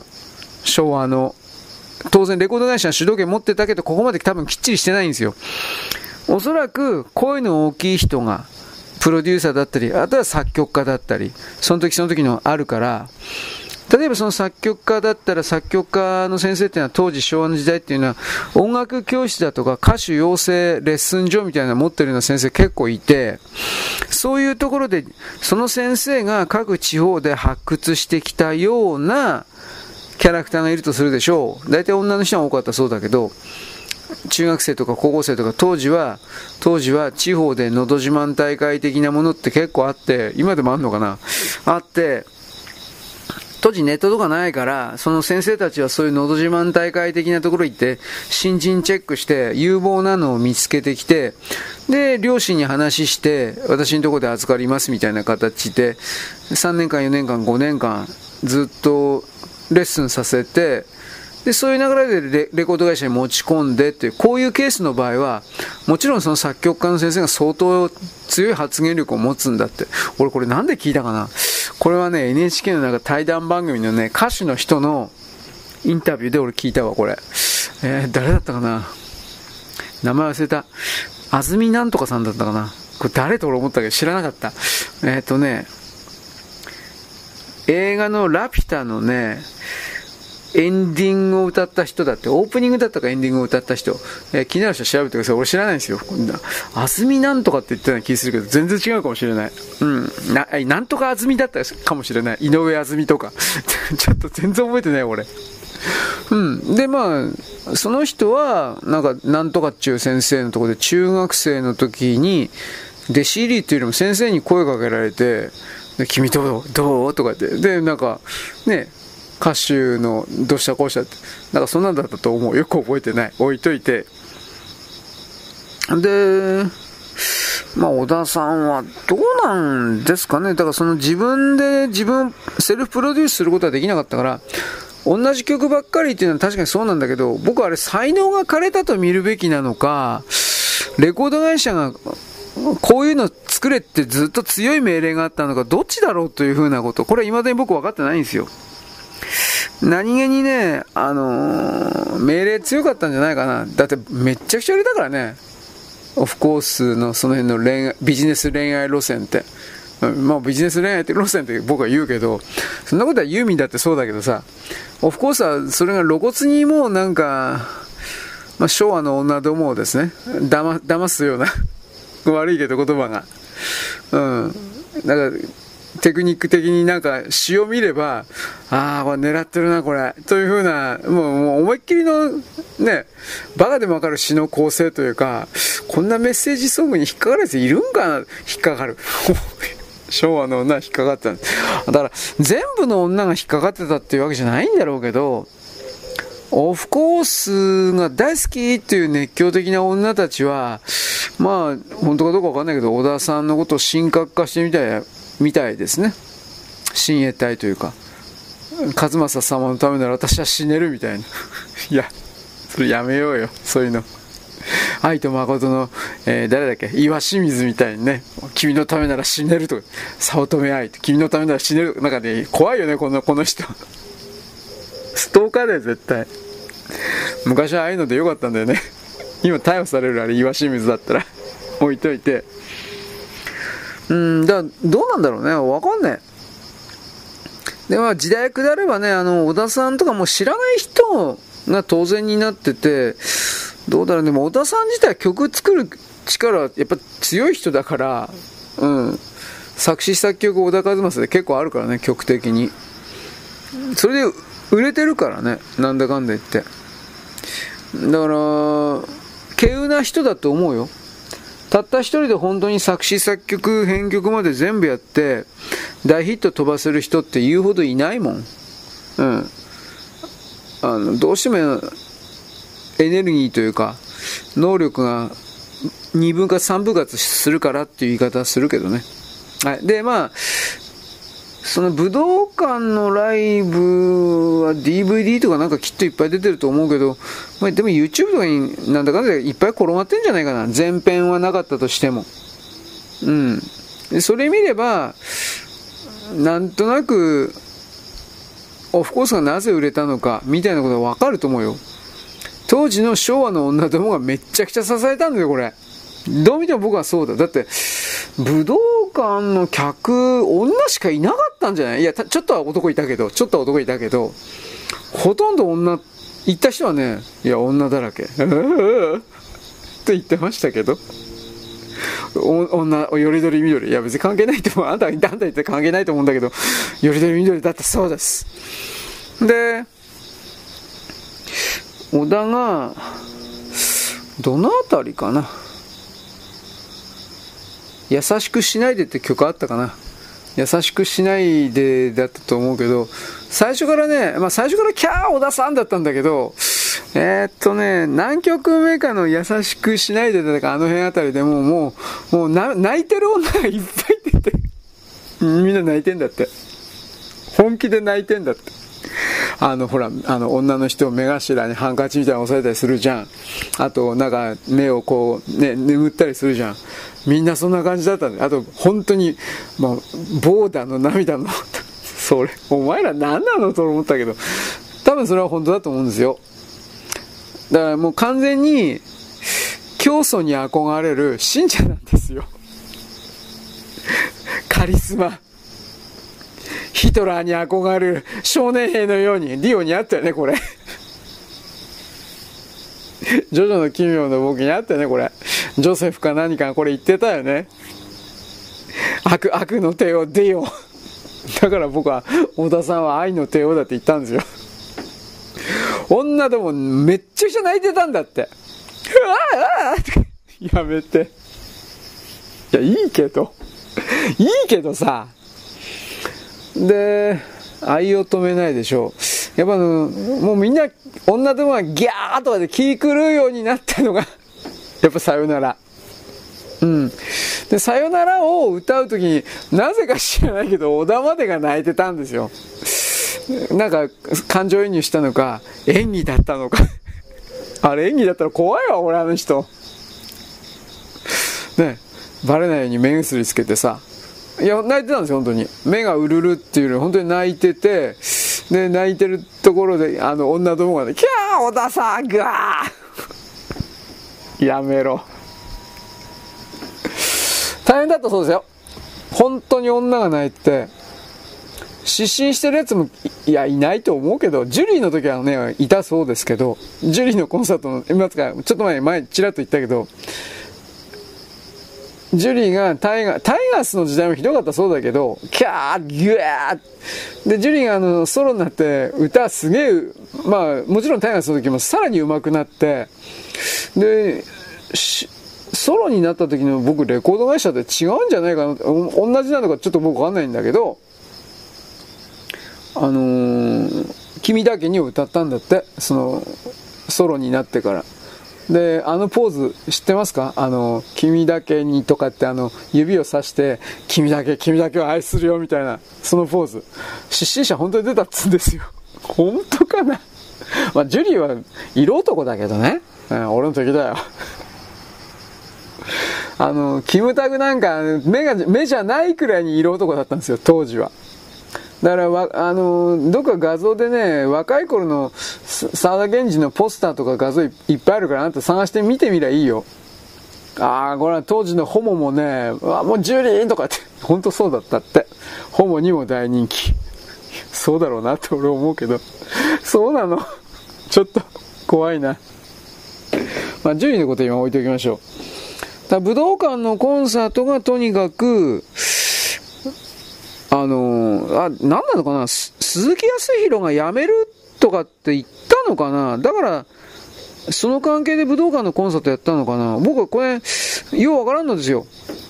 イエスイエスイエスの時に、鈴木は、もう辞める腹積もりをしたですよ、確か。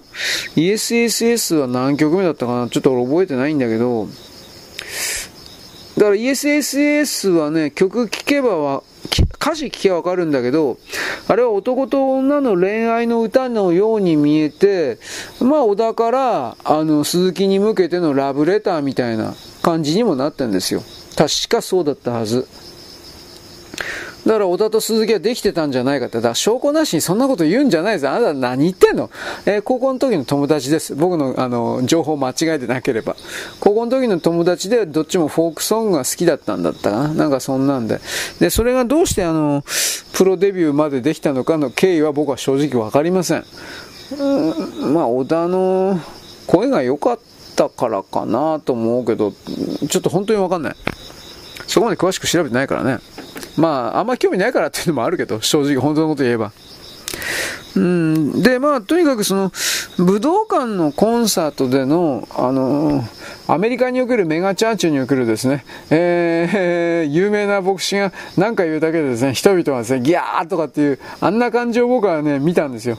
武道館ね。ビデオ見ただけでそれわかるんで、行った人はもう本当にもう、もうもうもう、やってられんというふうな、なんでやってたか、女みんな泣いてたから。ナンパとかそんなことをするつもりはないけど、その人ね。いや、周り中、周りの女ってみんなしくしく泣いてんだよ。嫌じゃない？まあまあ、たまたまその人が泣いてる女ばっかりの群れのところにいたのかもしれんけど、多分そんなことないと思うよ。なんか感極まったんだろうね。いろいろと。だから僕さっき言ったように鈴木さんが辞めるとかなんとかの情報が音楽雑誌とかなんか出たんかなと思ったけど、これはわかんない。で、まあとにかく、そこがおそらくオフコースの頂点だったんだろうなと思う。で、先ほども言ったように鈴木さん抜けた後のオフコース、小田さん一人でやっていくのはやっぱ無理だったなっていうのは僕は素人ながらそう思いますよ。小田さん一人の声ではね、やっぱあの、ま、寂しいというかね、なんかパワーがないというか、やっぱ鈴木がいてなんぼだなと普通に思った。うん。うんまあ、一つの、でも、オフコースは昭和という時代に大きな傷をつけたことは間違いないし、傷がついてみんなそれなんだかんだ言ってね、記憶に残ってるのも間違いないし、うん、これは大滝さんとかもそうだよね。山下達郎まだ生きてるから大丈夫だけど、いや、し、殺すなよ。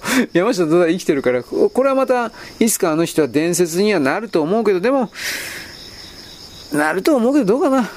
オフコースや大滝って大滝って言ってるけど、要はハッピーエンドだよね。確か。それでよかったと思うけど。大竹一ソロでというよりもハッピーエンドで時代に傷つけたっていう言い方だよね。あと、高橋、高橋だったらサディスティックミカバンドだとか、まあ、あれ嫌いだった人もいるけどね。まあ、うーん、どうかね。そういう形で、ずっと後になっても、思い出してもらえるような歌手はいないんじゃないかなっていうことなんですね。今の令和とか平成とか、まあ、AKB がいるよとか言って。まあ、AKB でも SKE でも何でもいいんだけど、その AKB とか SKE というタイトルはきっと覚えてる人いるかもしれんけど、その中の構成メンバーを覚えてる人いるの？俺もいないと思うよ。マニアは覚えてるだろうけど、普通の人は、あたくさん姉ちゃんいっぱいいるなでおしまいですよ。僕はそう思う。それがダメだっていう言い方はしないけどさ。所詮芸能なんていうのは楽しみのための使い捨てだからね。そういうのも仕方ないけど、でも、私 AKB でした、私 SKE でしたっていう人が、うーんさっき言ったジュリーだとか、オフコースだとか、ね、ああいう形で残ってる、記憶に残ってるか、傷ついてる、ね、時代に傷ついてるかって、何一つのそんな風になってないと思うんですよ。だからこれは、だってアルフィーですら、ね、僕時代に傷つけたと思ってるので、アルフィーですら、失礼だけど、スターダストレビューですら、スターダストレビューなんて、今でも現役で全国回ってんだよ。俺信じられんわ。ね、俺信じられんわ。いや、まあ、失礼だけどね。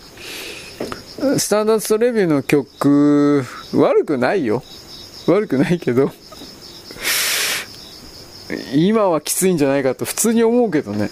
でも、コンサート会場はいつも満タンだって、まあ、そんな大きな小屋は使ってないんだと思うけどさ。まあ、やっぱ偉いわな、よくよく考えたら。もう横けば偉いわ。中島みゆきなんかもう体力ないからコンサートやってないでしょ。なんか変な朗読だとかわけのわかんないことやったけど、お前は歌手なんだからそんなことすんないと思ったけど。なんか本人やりたいんでしょうね。だからそのあたりの、そのあたりのね、えー、ヤマハのポップコーン、ここで出てきたやつが、もう誰一人として生き残ってないんです。イルカいたな。イルカもなんか、イルカライブハウスだったかな。イルカもなんかね、歌うまいんですよ。でもあのビジュアルダメだから、中島もそうだけど、そんなんばっかりやな。でも歌うまいから。いや、僕はそっちの方の味方なんで、イケメンが嫌いだと、イケメンは俺の敵なんで、僕はやっぱ歌だけを聴くんで、基本的には。いや、イルカ本当にいるの？俺、イルカの情報いつ聞いたかな？これ、先月ぐらいじゃなかったかな？イルカコンサートやってるとか、本当かよと。うん、定期、定期コンサートやってるとか言って。今どんな曲あるのか調べてもいない。検索もかけてないから。そもそもイルカなんて、昭和の曲をうわーとか調べてないと、わからんと思うよ。知らんだろ。ねえ。俺昨日ガロとか聞いたんですよ。誰も知らんの。いや、俺知ってるんだよ。バンバヒロミとか。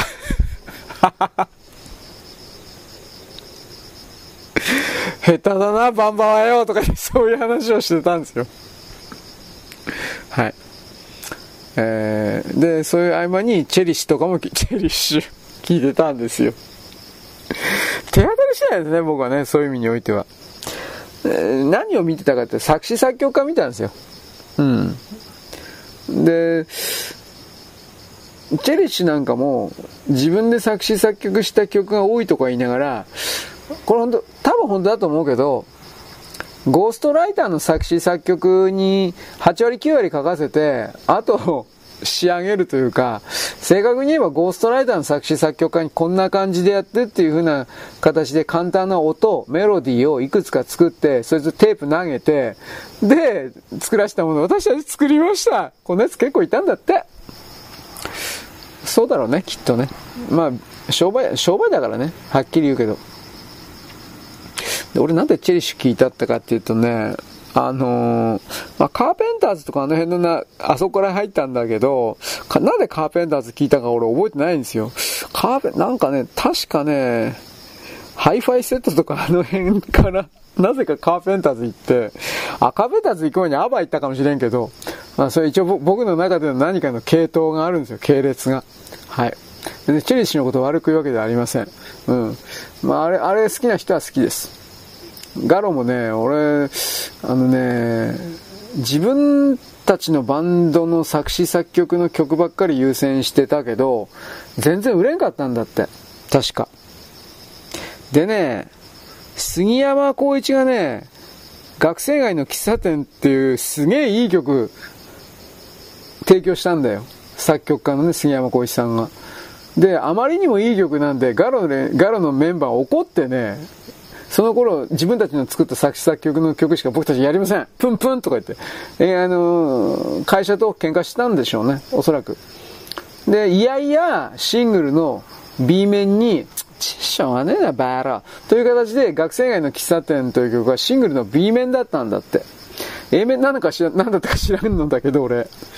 で、A 面はガロのメンバーの作詞作曲の何か。B 面が杉山浩一と、作詞も違う人じゃなかったかな。専門の人だったと思うけど、でもガロはそれ非常に嫌がって、嫌って B 面で、うん、ここならバレねえよ。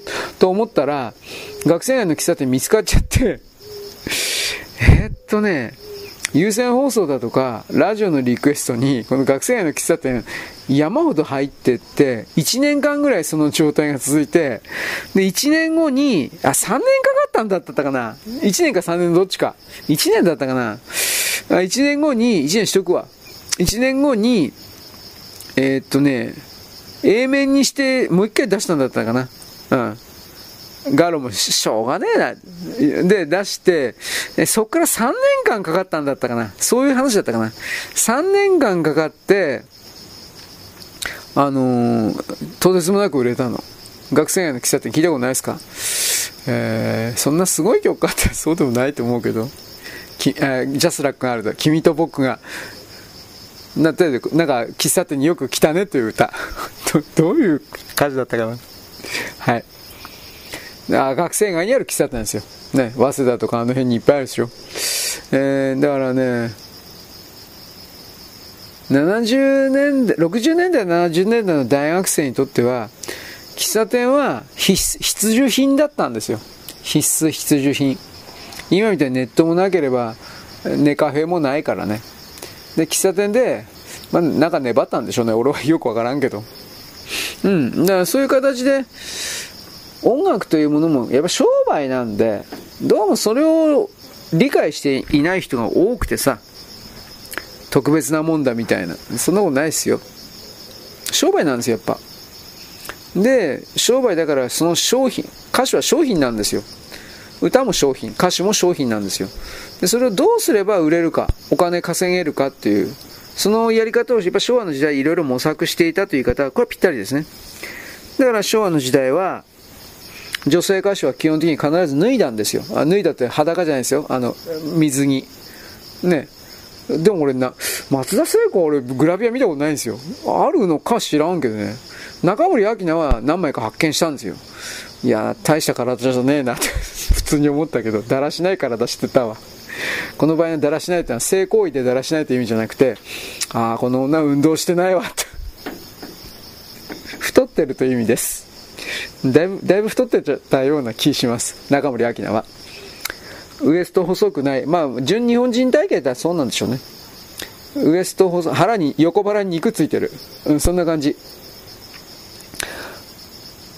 いや、まあそういう風に言われりゃアイドルでいいからだしって、あれっていうのは、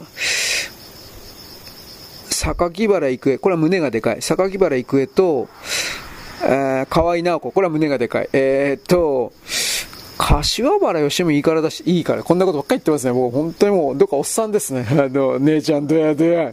何をどやどや。もう知りませんよ。カーチの、カーチのあんちゃんはね、あの、22のあんちゃんはね、ね、やっぱ一発やらせるとか、やめろ。33だったか32のですね、女性課長、姉ちゃん一発やらせろやわ。飯食いに行こうです。こんな、言うやめろ、そういう話は。嘘でしょ？僕騙してるんでしょ？で、あなたたちいつも僕騙すんだから。そういう話をしてました。ね。もちろんその女性課長の姉ちゃん死ね。殺すぞ。セクハラと言わない。もう僕たちの業界そういうね、死ねと、でも死ね当たり前です。セクハラやから、おまわりさんこっちですこんな甘っちょろいもんじゃありません。もうすぐ殴るか。なんかその丸めた新聞紙みたいなね、パカンと頭殴るか。もうそういう世界です。まあ置いといて。でも今は、昭和の時代はそういうふうにグラビア水着やれば売れたんですよ。レコードも含めて。人気も取れたというか。でも今令和はそんなことしてないでしょ？なんか人権がとか女性差別が多分そういう系統、傾向じゃないかと思うけど、基本的にやってないでしょ？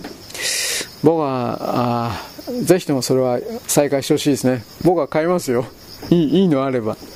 で、僕はね、4日5日目にあなた言ったじゃないですか。庄屋だったっけ？女性ヘビーメタルバンド。今から35、6年前、35年前か。1988年か89年だよね、庄屋は。またあの姉ちゃんがいやらしいんだ、体が。ね、ボーカルの姉ちゃんが。ね、あの時主婦だったって、嘘、いや、それ嘘だろうと思うけど、置いといて。うん、庄屋は、あの、気になる人は聞けばいいです。あの、音楽の先進性は高い、あの、音楽性は高いです。先進性も高いです。あれ、一応作詞作曲があの人たちがやってたら、本当かなと、ちょっとうさんくさいけど、やってたというのと、僕あれ見る限り、えー、っと、なんだったかな。今無理やり売れてるっていう風な形で、なんか無理やり宣伝してる、ベイビーメタルだったかな。あんなもん話にならねえなと思って。何このゴミはとかと思って。まあまあ、曲と、ビジュアルだけであれ売ってんだろうなと思ったけどね。ベイビーメタルだったと思うけど。はい。3人、今は3人いないんだったかな。3人いたけど1人病気で辞めたんだったかな。で、新しいメンバー入ったかもしれんけど、ひょっとしたら解散してるかもしれない。ベイビーメタルだったと思う。歌は聴けたもんじゃない。はい。まあ、メタルって言ったら、あとはまあ日本版ラウドネスですよ。ね、あれはアメリカ人もラウドネスでよかったと思うけど、アメリカのヘビーメタが大好きな消費者もラウドネスは別格だっていうふうにきちんと言うんですよ。日本人とは英語がうまい。ただそれだけあ、そうっすか。日本人英語下手だからね。まあそんなとこですかね。小田さんからだいぶなんかあちこち飛びましたけど。まあそういう意味でも僕は別に小田さんのことは嫌いではありません。うん。ただ何やってるかは調べてないんですよ。でもまあさっきも言ったようにオフコースが時代、一時代を築いたのは間違いないし、それがどうであれ。鈴木が途中で抜けたのはちょっと残念だなとは思うけど、鈴木さんはその抜けた後はソロでなんかいろいろ出してて、出してたみたいなんで、レコードを。もうそこまで鈴木さんまで追いかけてないか知らんけど、音楽性は多分鈴木さんの方が高いっていう人もいるんで、これは、この辺は多分意見の違いだから分からんわ。鈴木も多分大したことないと思ってるので、正直言うけど。怒りましたか？えー、ツイッター風に怒りましたか？まあ、まあ、鈴木とか小田を前に出すんなら村下幸三の方がね、絶対いいんですよ。ね、僕村下幸三さん大好き。だってブサイクだから イケメンじゃないから。いや村下も、村下でよかったと思うけど、病気だよね、あれ。死んじゃったんだよね。癌か、なんかわかんないけど。あれは、あれはもったいないか。ねえ、本当に歌うめえのにな。情感入れて、本当に歌う、歌うまかったんですよ。まあ、初恋とか知らなかったら聞いてください。いや、多分あんた知ってると思うけど。初恋ってあともう一曲なんかすごいなったよね。えー、ジャスラカード、好きだよと言えなくて初恋、うんぬんかんぬん。あんな恥ずかしい曲を36だったか37のおっさんが歌うんですよ。確か、確かそれぐらいの年齢じゃなかったかな。はい。村下幸三も苦労した人だそうです。えー、なんか、なんか最初ただのサラリーマンだったんじゃなかったっけ？なんだ忘れちゃったもん、ぐっちゃぐちゃい、この辺の情報は。小倉圭とかあの辺となんか似たような感じだそうだけど、小倉圭の時もだいぶ伝説あるんだけどね。あの人、第一関銀かなんかなんでしょ？確か。第一関銀かなんかにいた人なんでしょ？で、顔を出さずに、レコードだけ出したんだよね、確か。で、それがなんでか知らめっちゃくちゃ売れたんでしょ？なんちゅう曲だったかな。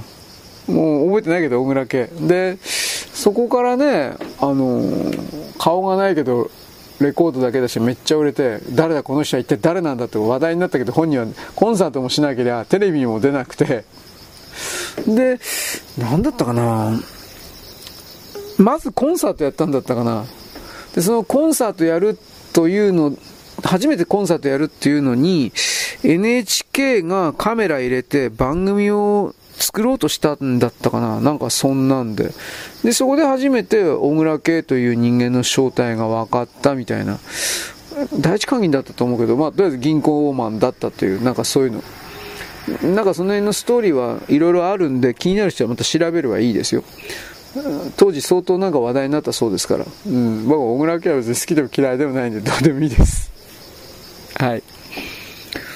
まあそういう意味で言うと、どっちにだって濃い人が多かったよね。なんでそれ、僕はなぜそうなのか分かってるんですよ。男も女も濃い人、面白い人。それはね、顔で選んでなかったから、冗談抜き。今みたいに。ビジュアル、まずビジュアルというフィルターをくぐり抜けなければ、採用しないという大きな基準がなかったから、なんだろう、その人の持ってる全てが、あ、これはいけるわ、面白いわ、っていう風な人が、やっぱ採用されるというか、商品として前に出されてくるという流れがあったから、僕はそれは健全だと思ってるので、顔の美人とか汚いとかは、あの、それどうしようもならんことだから、だから商品だから綺麗なもんだけ、だから曲がったキュウリは売れない、まっすぐなキュウリだけしか売れないから、まあ、それ、そういう考え方でそれダメだとは言わんけど、それだけが当たり前になると、やっぱ心弱くなるんで、そういうもんだけ、まっすぐなキュウリだけしか食ってないやつって、こんな言い方をするけど、あるもんはあるんですよ。でそのあるもん、あるもんの中に才能であるとか、いろんなものを隠してるというか、隠してはいないんだけど、持ってる人がいて、でも、あ、お前イケメンじゃないからダメ。こう、これではダメなんですよ。人間の社会というか、種族というか、民族というか、そういう全体、国民というか、集団全体が向上しないんですよ。一方的なイケメン、まずイケメンでなければ、まずパッツンパッツンでなければ。これ、これはダメですよ。俺人のこと全く言えないけどね、今パッツンパッツンでなければ、本当にダメなこと言いましたね。俺、俺、いつもパッツンパッツンそんなことばっか言ってるからね。でも俺はあなたに説明したけど、俺俺は牛みたいな女は嫌いだって言ったでしょ。ボインボインのバインバインみたいな。ね、僕は、な、なんか誤解してんだよね。僕は今の、今の価値基準嫌いです。女はとりあえず巨乳で、なんか90センチかけ1メートルぐらい胸ないとダメみたいな。なんなのこれ。奇形だし、女の人かわいそうだよね。そんなバスト90とか95、ね、みたいな。その肩こってしょうがない。猫背になって歩くよ、冗談抜きで。どんな辛いか分かってんの？そんな胸でかいっていうの。と僕は、これ聞いた、聞いたんですけど、うん。女同士も、そんな胸でかい女は大変ね、とか言って言うんだって。まあそうなんだろうね。冗談抜きで。大変なんだろうね。普通に走れないだろうね。胸が、胸が本当にバラストみたいな重りになって冗談じゃないんだろうね。はい。そんなこと言ってもしょうがないですね。というわけで、はい、小田さん、今日のオチ。小田さん、真空管、LP レコード。あと何言ったっけ？なんか昭和の傷つけた歌手。村下幸三はいい人。エジソン、エジソンはですね、常識。これ、ちびまる子ちゃん。ビビクイーもどっか行っちゃったから俺わかんねえや。俺ビビクイーンのあの音、ね、相方の男の人のあの歌い方ほんと好きなんだけどね。あのー、あれは黒人のなんとかを完全に、ま、真似してんだけど、その黒人の歌詞が思い出ない。誰だっかなマイルス・デイビス。違うな。まあ、まあ、黒人の誰か。いいや、もう。というわけで、えー、エジソンは、エジソンは偉い人。キオスコは駅の中。今日、今日のお茶はそういうところでよろしいでしょうか？えー、小田さんは悪の帝王。そんな、愛の帝王。ね、そんなの常識。ということでよろしいでしょうか？はい。えー、そんなわけです。よろしく。ごきげんよう。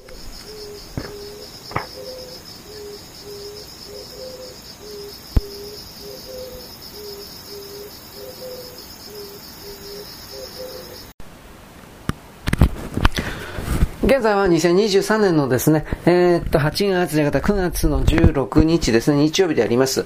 えー、っと、16、あ、17かな？まあ、どっちかです。えー、っとね、昨日の土曜日から、16にしておきますけど、昨日の土曜日の16日から、えっとね、の、ツールドノトってやってます。ツールドノトです。何するかというと、えっ、ー、とね、とりあえず、土日月、土曜日は土曜日ですね。で、えー、今日日曜日、そして、明日は敬老の日の振り替えか、何かで、とりあえず休みなんですけれども、土日月のこの3日間で、えー、っと、能登半島をぐるりと一周する自転車レースが行われています。えっとね、ワン区画が136キロだったかな。136キロのやつを3日間かけて走ります。で、あの、なんでこのツールドノートのことを言ったかというと、これ実は日本で一番古い自転車レースだからです。なんとびっくり、117年前からやってます。117年前。明治時代の頃です。えー、っとね、明治時代のこの頃ってっていうのは、日本で地方新聞とか含めて初めて新聞というかそういうものが出てきて、当時のメディアにおいて当たり前なんですけど、新聞は今で言ったらインターネットみたいなもんです。で、その最先端の新聞というものの反則、まあ販売促進、拡大と、えー、っと、この117年前の当時、その新聞と負けず劣らず流行ったものというか、それがあります。それ何かそれが自転車です。えー、その117年、もうちょっと前ぐらいになるのかなそれから日本に自転車が入ってきて、お値段高いけれども、えー、お金出したら買えるよと。で、そこで、ツールドノットは森首相の北国新聞ですね。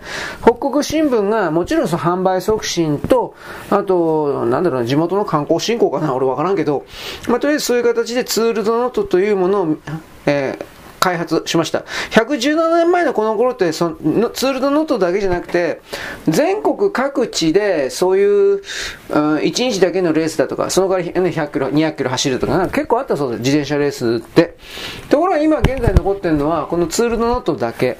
えー、で、117年ってすごいなと普通に思うけど、それ。でね、あのー、3日間かけて走るけど、順位を競うもんではないので、えー、とね、感想を競うもんです。この長距離レースというか、それで、なんというかな、順位を競うタイプのレースは、割と今でも各地で行われています。この間ほら、北海道で痛ましい事故あったでしょう。えー、っと、大学生のあんちゃんが、2車線の道路で、で、左側を走ってる自転車の集団がいて、それを追い越しかけて、前の方に出ようと思って、反対車線に出てきたのかな？反対車線に出たら、ちょうどその反対車線の方に、えっと、対向車がいて、それ、それ自体はなんか俺だいぶおかしいなと思ったけど、対向車がいて、で、それで正面衝突してお亡くなりになっちゃったんですが、この北海道自転車レースのそれって、何時から何時までの間、例えば、自動車の出入りを禁止するとかやらんかったんですかね。なんかちょっと僕は腑に落ちないんですけど、正直言うけど、なんでこんな変なバカなこと普通は止めないかなと思ったんですが、まあとりあえず、まあ起きちゃったまあしょうがないんで、起きた。で、まあそれ置いといて、あ、もう置いちゃいけないけど置いといて、このツールドノートというのはその順位を競う、それではなくて、えー、個人でもいいし、チームみたいな感じで、エントリー登録していいんですけど、とにかく3日間を、長丁場を完走するというのがメインです。だから、あの、自転車乗りの間では、僕自転車乗らんけど、いや、乗れるけど乗らんけど、あんな1台50万とか100万とかなんだよ。びっくりしたけど。まあ、あの、自転車乗りの中では、あのーなんていうか、特別なレースになってるそうです。この、さっき言った北海道ツールとなんとか、あ、多分、もうこれでできないんじゃないかな。しばらくの間。安全対策みたいなものを徹底しない限り、多分、許可下りないんじゃない許可をというか地元の人も嫌だって言うんじゃないかな。まあまあ置いといて。あとね、ツールドほ鹿児島だったかな。ツールド鹿児島だったか、ツールド福岡だったか、九州にもやってるんですよ、確か。日本のこのツールドフラ、パリみたいな、ツールドフランスだったっけ？ああいう長距離のやつは3カ所、今んとこ3カ所あるだけで、それが北海道と能登と、えー九州、福岡だったか、鹿児島だったかなんです。で、このツール・ド・のとっていうのはその3日間かけてとにかく完走するのが目的だから間口が広いんでどうしてもその優勝しなくちゃとかそういうのではないから高校生みたいな人からあとは70歳みたいな まあまあ失礼だけど高齢な人までかなりその参加者いて今回ね国内のレースでこれって多いんじゃないかなと思うと557人だったかな。どうかその辺の人数が参加して、昨日から走ってます。で、これあの、北国新聞もそうだけど、自転車関係のサイトに、あの、自転車関係のサイトとか、自転車関係のブログとか、そういうところで、やっぱ話題になってますね。ツールドノートは。あの、石川県というのはね、あの、そういう文化的事業に、それを金儲けにするっていうことのアイディアかな。昔からやっててね、あと僕昔これちょっと言ったと思うけど、バイカーが、バイクが憧れのイベントとする、あれは何だったかな？千里浜の海岸だったかをゴールに目指すバイクレースというか、バイクイベントというかあるんですよ。それも、あの、石川県のあれ、どこかな、商工会議所かな？なんかな、県かなんかでかいとこやってるはずなんだけどね。一応、建前上は、えー、有同行の市みたいな人がね、最初に始めたことになったけど、今はなんかだいぶ歴史のある大きなイベントという言い方かな。なんか、なんかそういう風になってたはずです。で、このツールドノットも一応北国新聞社主催ではあるんだけど、それはだって117年前からやってるもんだから、地元の人たちはもうこれみんな知ってて、自転車レースあるよって知ってて、沿道に出て、小旗とか振ってんのね。頑張れとかって、マラソンみてえに。やっぱそういうのが、自転車レースでそういうのってないもんだから、みんな無視してんので、自転車レースなんて。無視してるし、えー、そうですね。競輪選手なんかが自主トレみたいな形で山道たまに走ってるような事例があるんだって。で、そういうので、本来ならみんな無視するんだけど、石川県の人とかは、頑張れよとかって言う言うんだろうね。なんかそんな感じだったけど。で、まあ僕何言いたいかというと、えー、私の配信を聞いてる人はみんなインドアで、ゲーム、ゲーム、ゲーム、アニメ、アニメ、アニメ、こういう人しかいないんで、もう、もう、あ、これ本当にどうしよう、人間のクズなんだな、こいつら。というふうに僕は勝手に決めているので、ね。えー、こういう、ちょっとでもね、スポーティー的な話題を言えばですね、なんか体を動かすんじゃないかな。これからは免疫抵抗力高めないといけないから体を動かさないとやばいよ。ということを僕は啓蒙したかったんですが、まあ多分届いてないですよね。はい。まあとりあえずこのツールドノートに関しては明日もう一回あるのかな？今日に2日目ですね。現地俺天気予報見たけど、あの、35度とか6とかなんか、なんかすごい数字だったけど死ぬんじゃねえかなと思ったけど。ねえ。この暑い、この暑いのにってよくよく考えたらこの暑いのがおかしいんであって、普段、去年とか一昨年はきっと今30度以下だったんだと思うんですよ。今年やっぱちょっとおかしいですね。来年もっと暑くなるのかもしらんけど。ということを踏まえてですね、体をなんか動かしてますか？なんかアニメとか漫画とか精神世界とかばっかやってんじゃないですか？えー、ダメですよと余計なお世話言っておきます。はい、よろしく。ごきげんよう。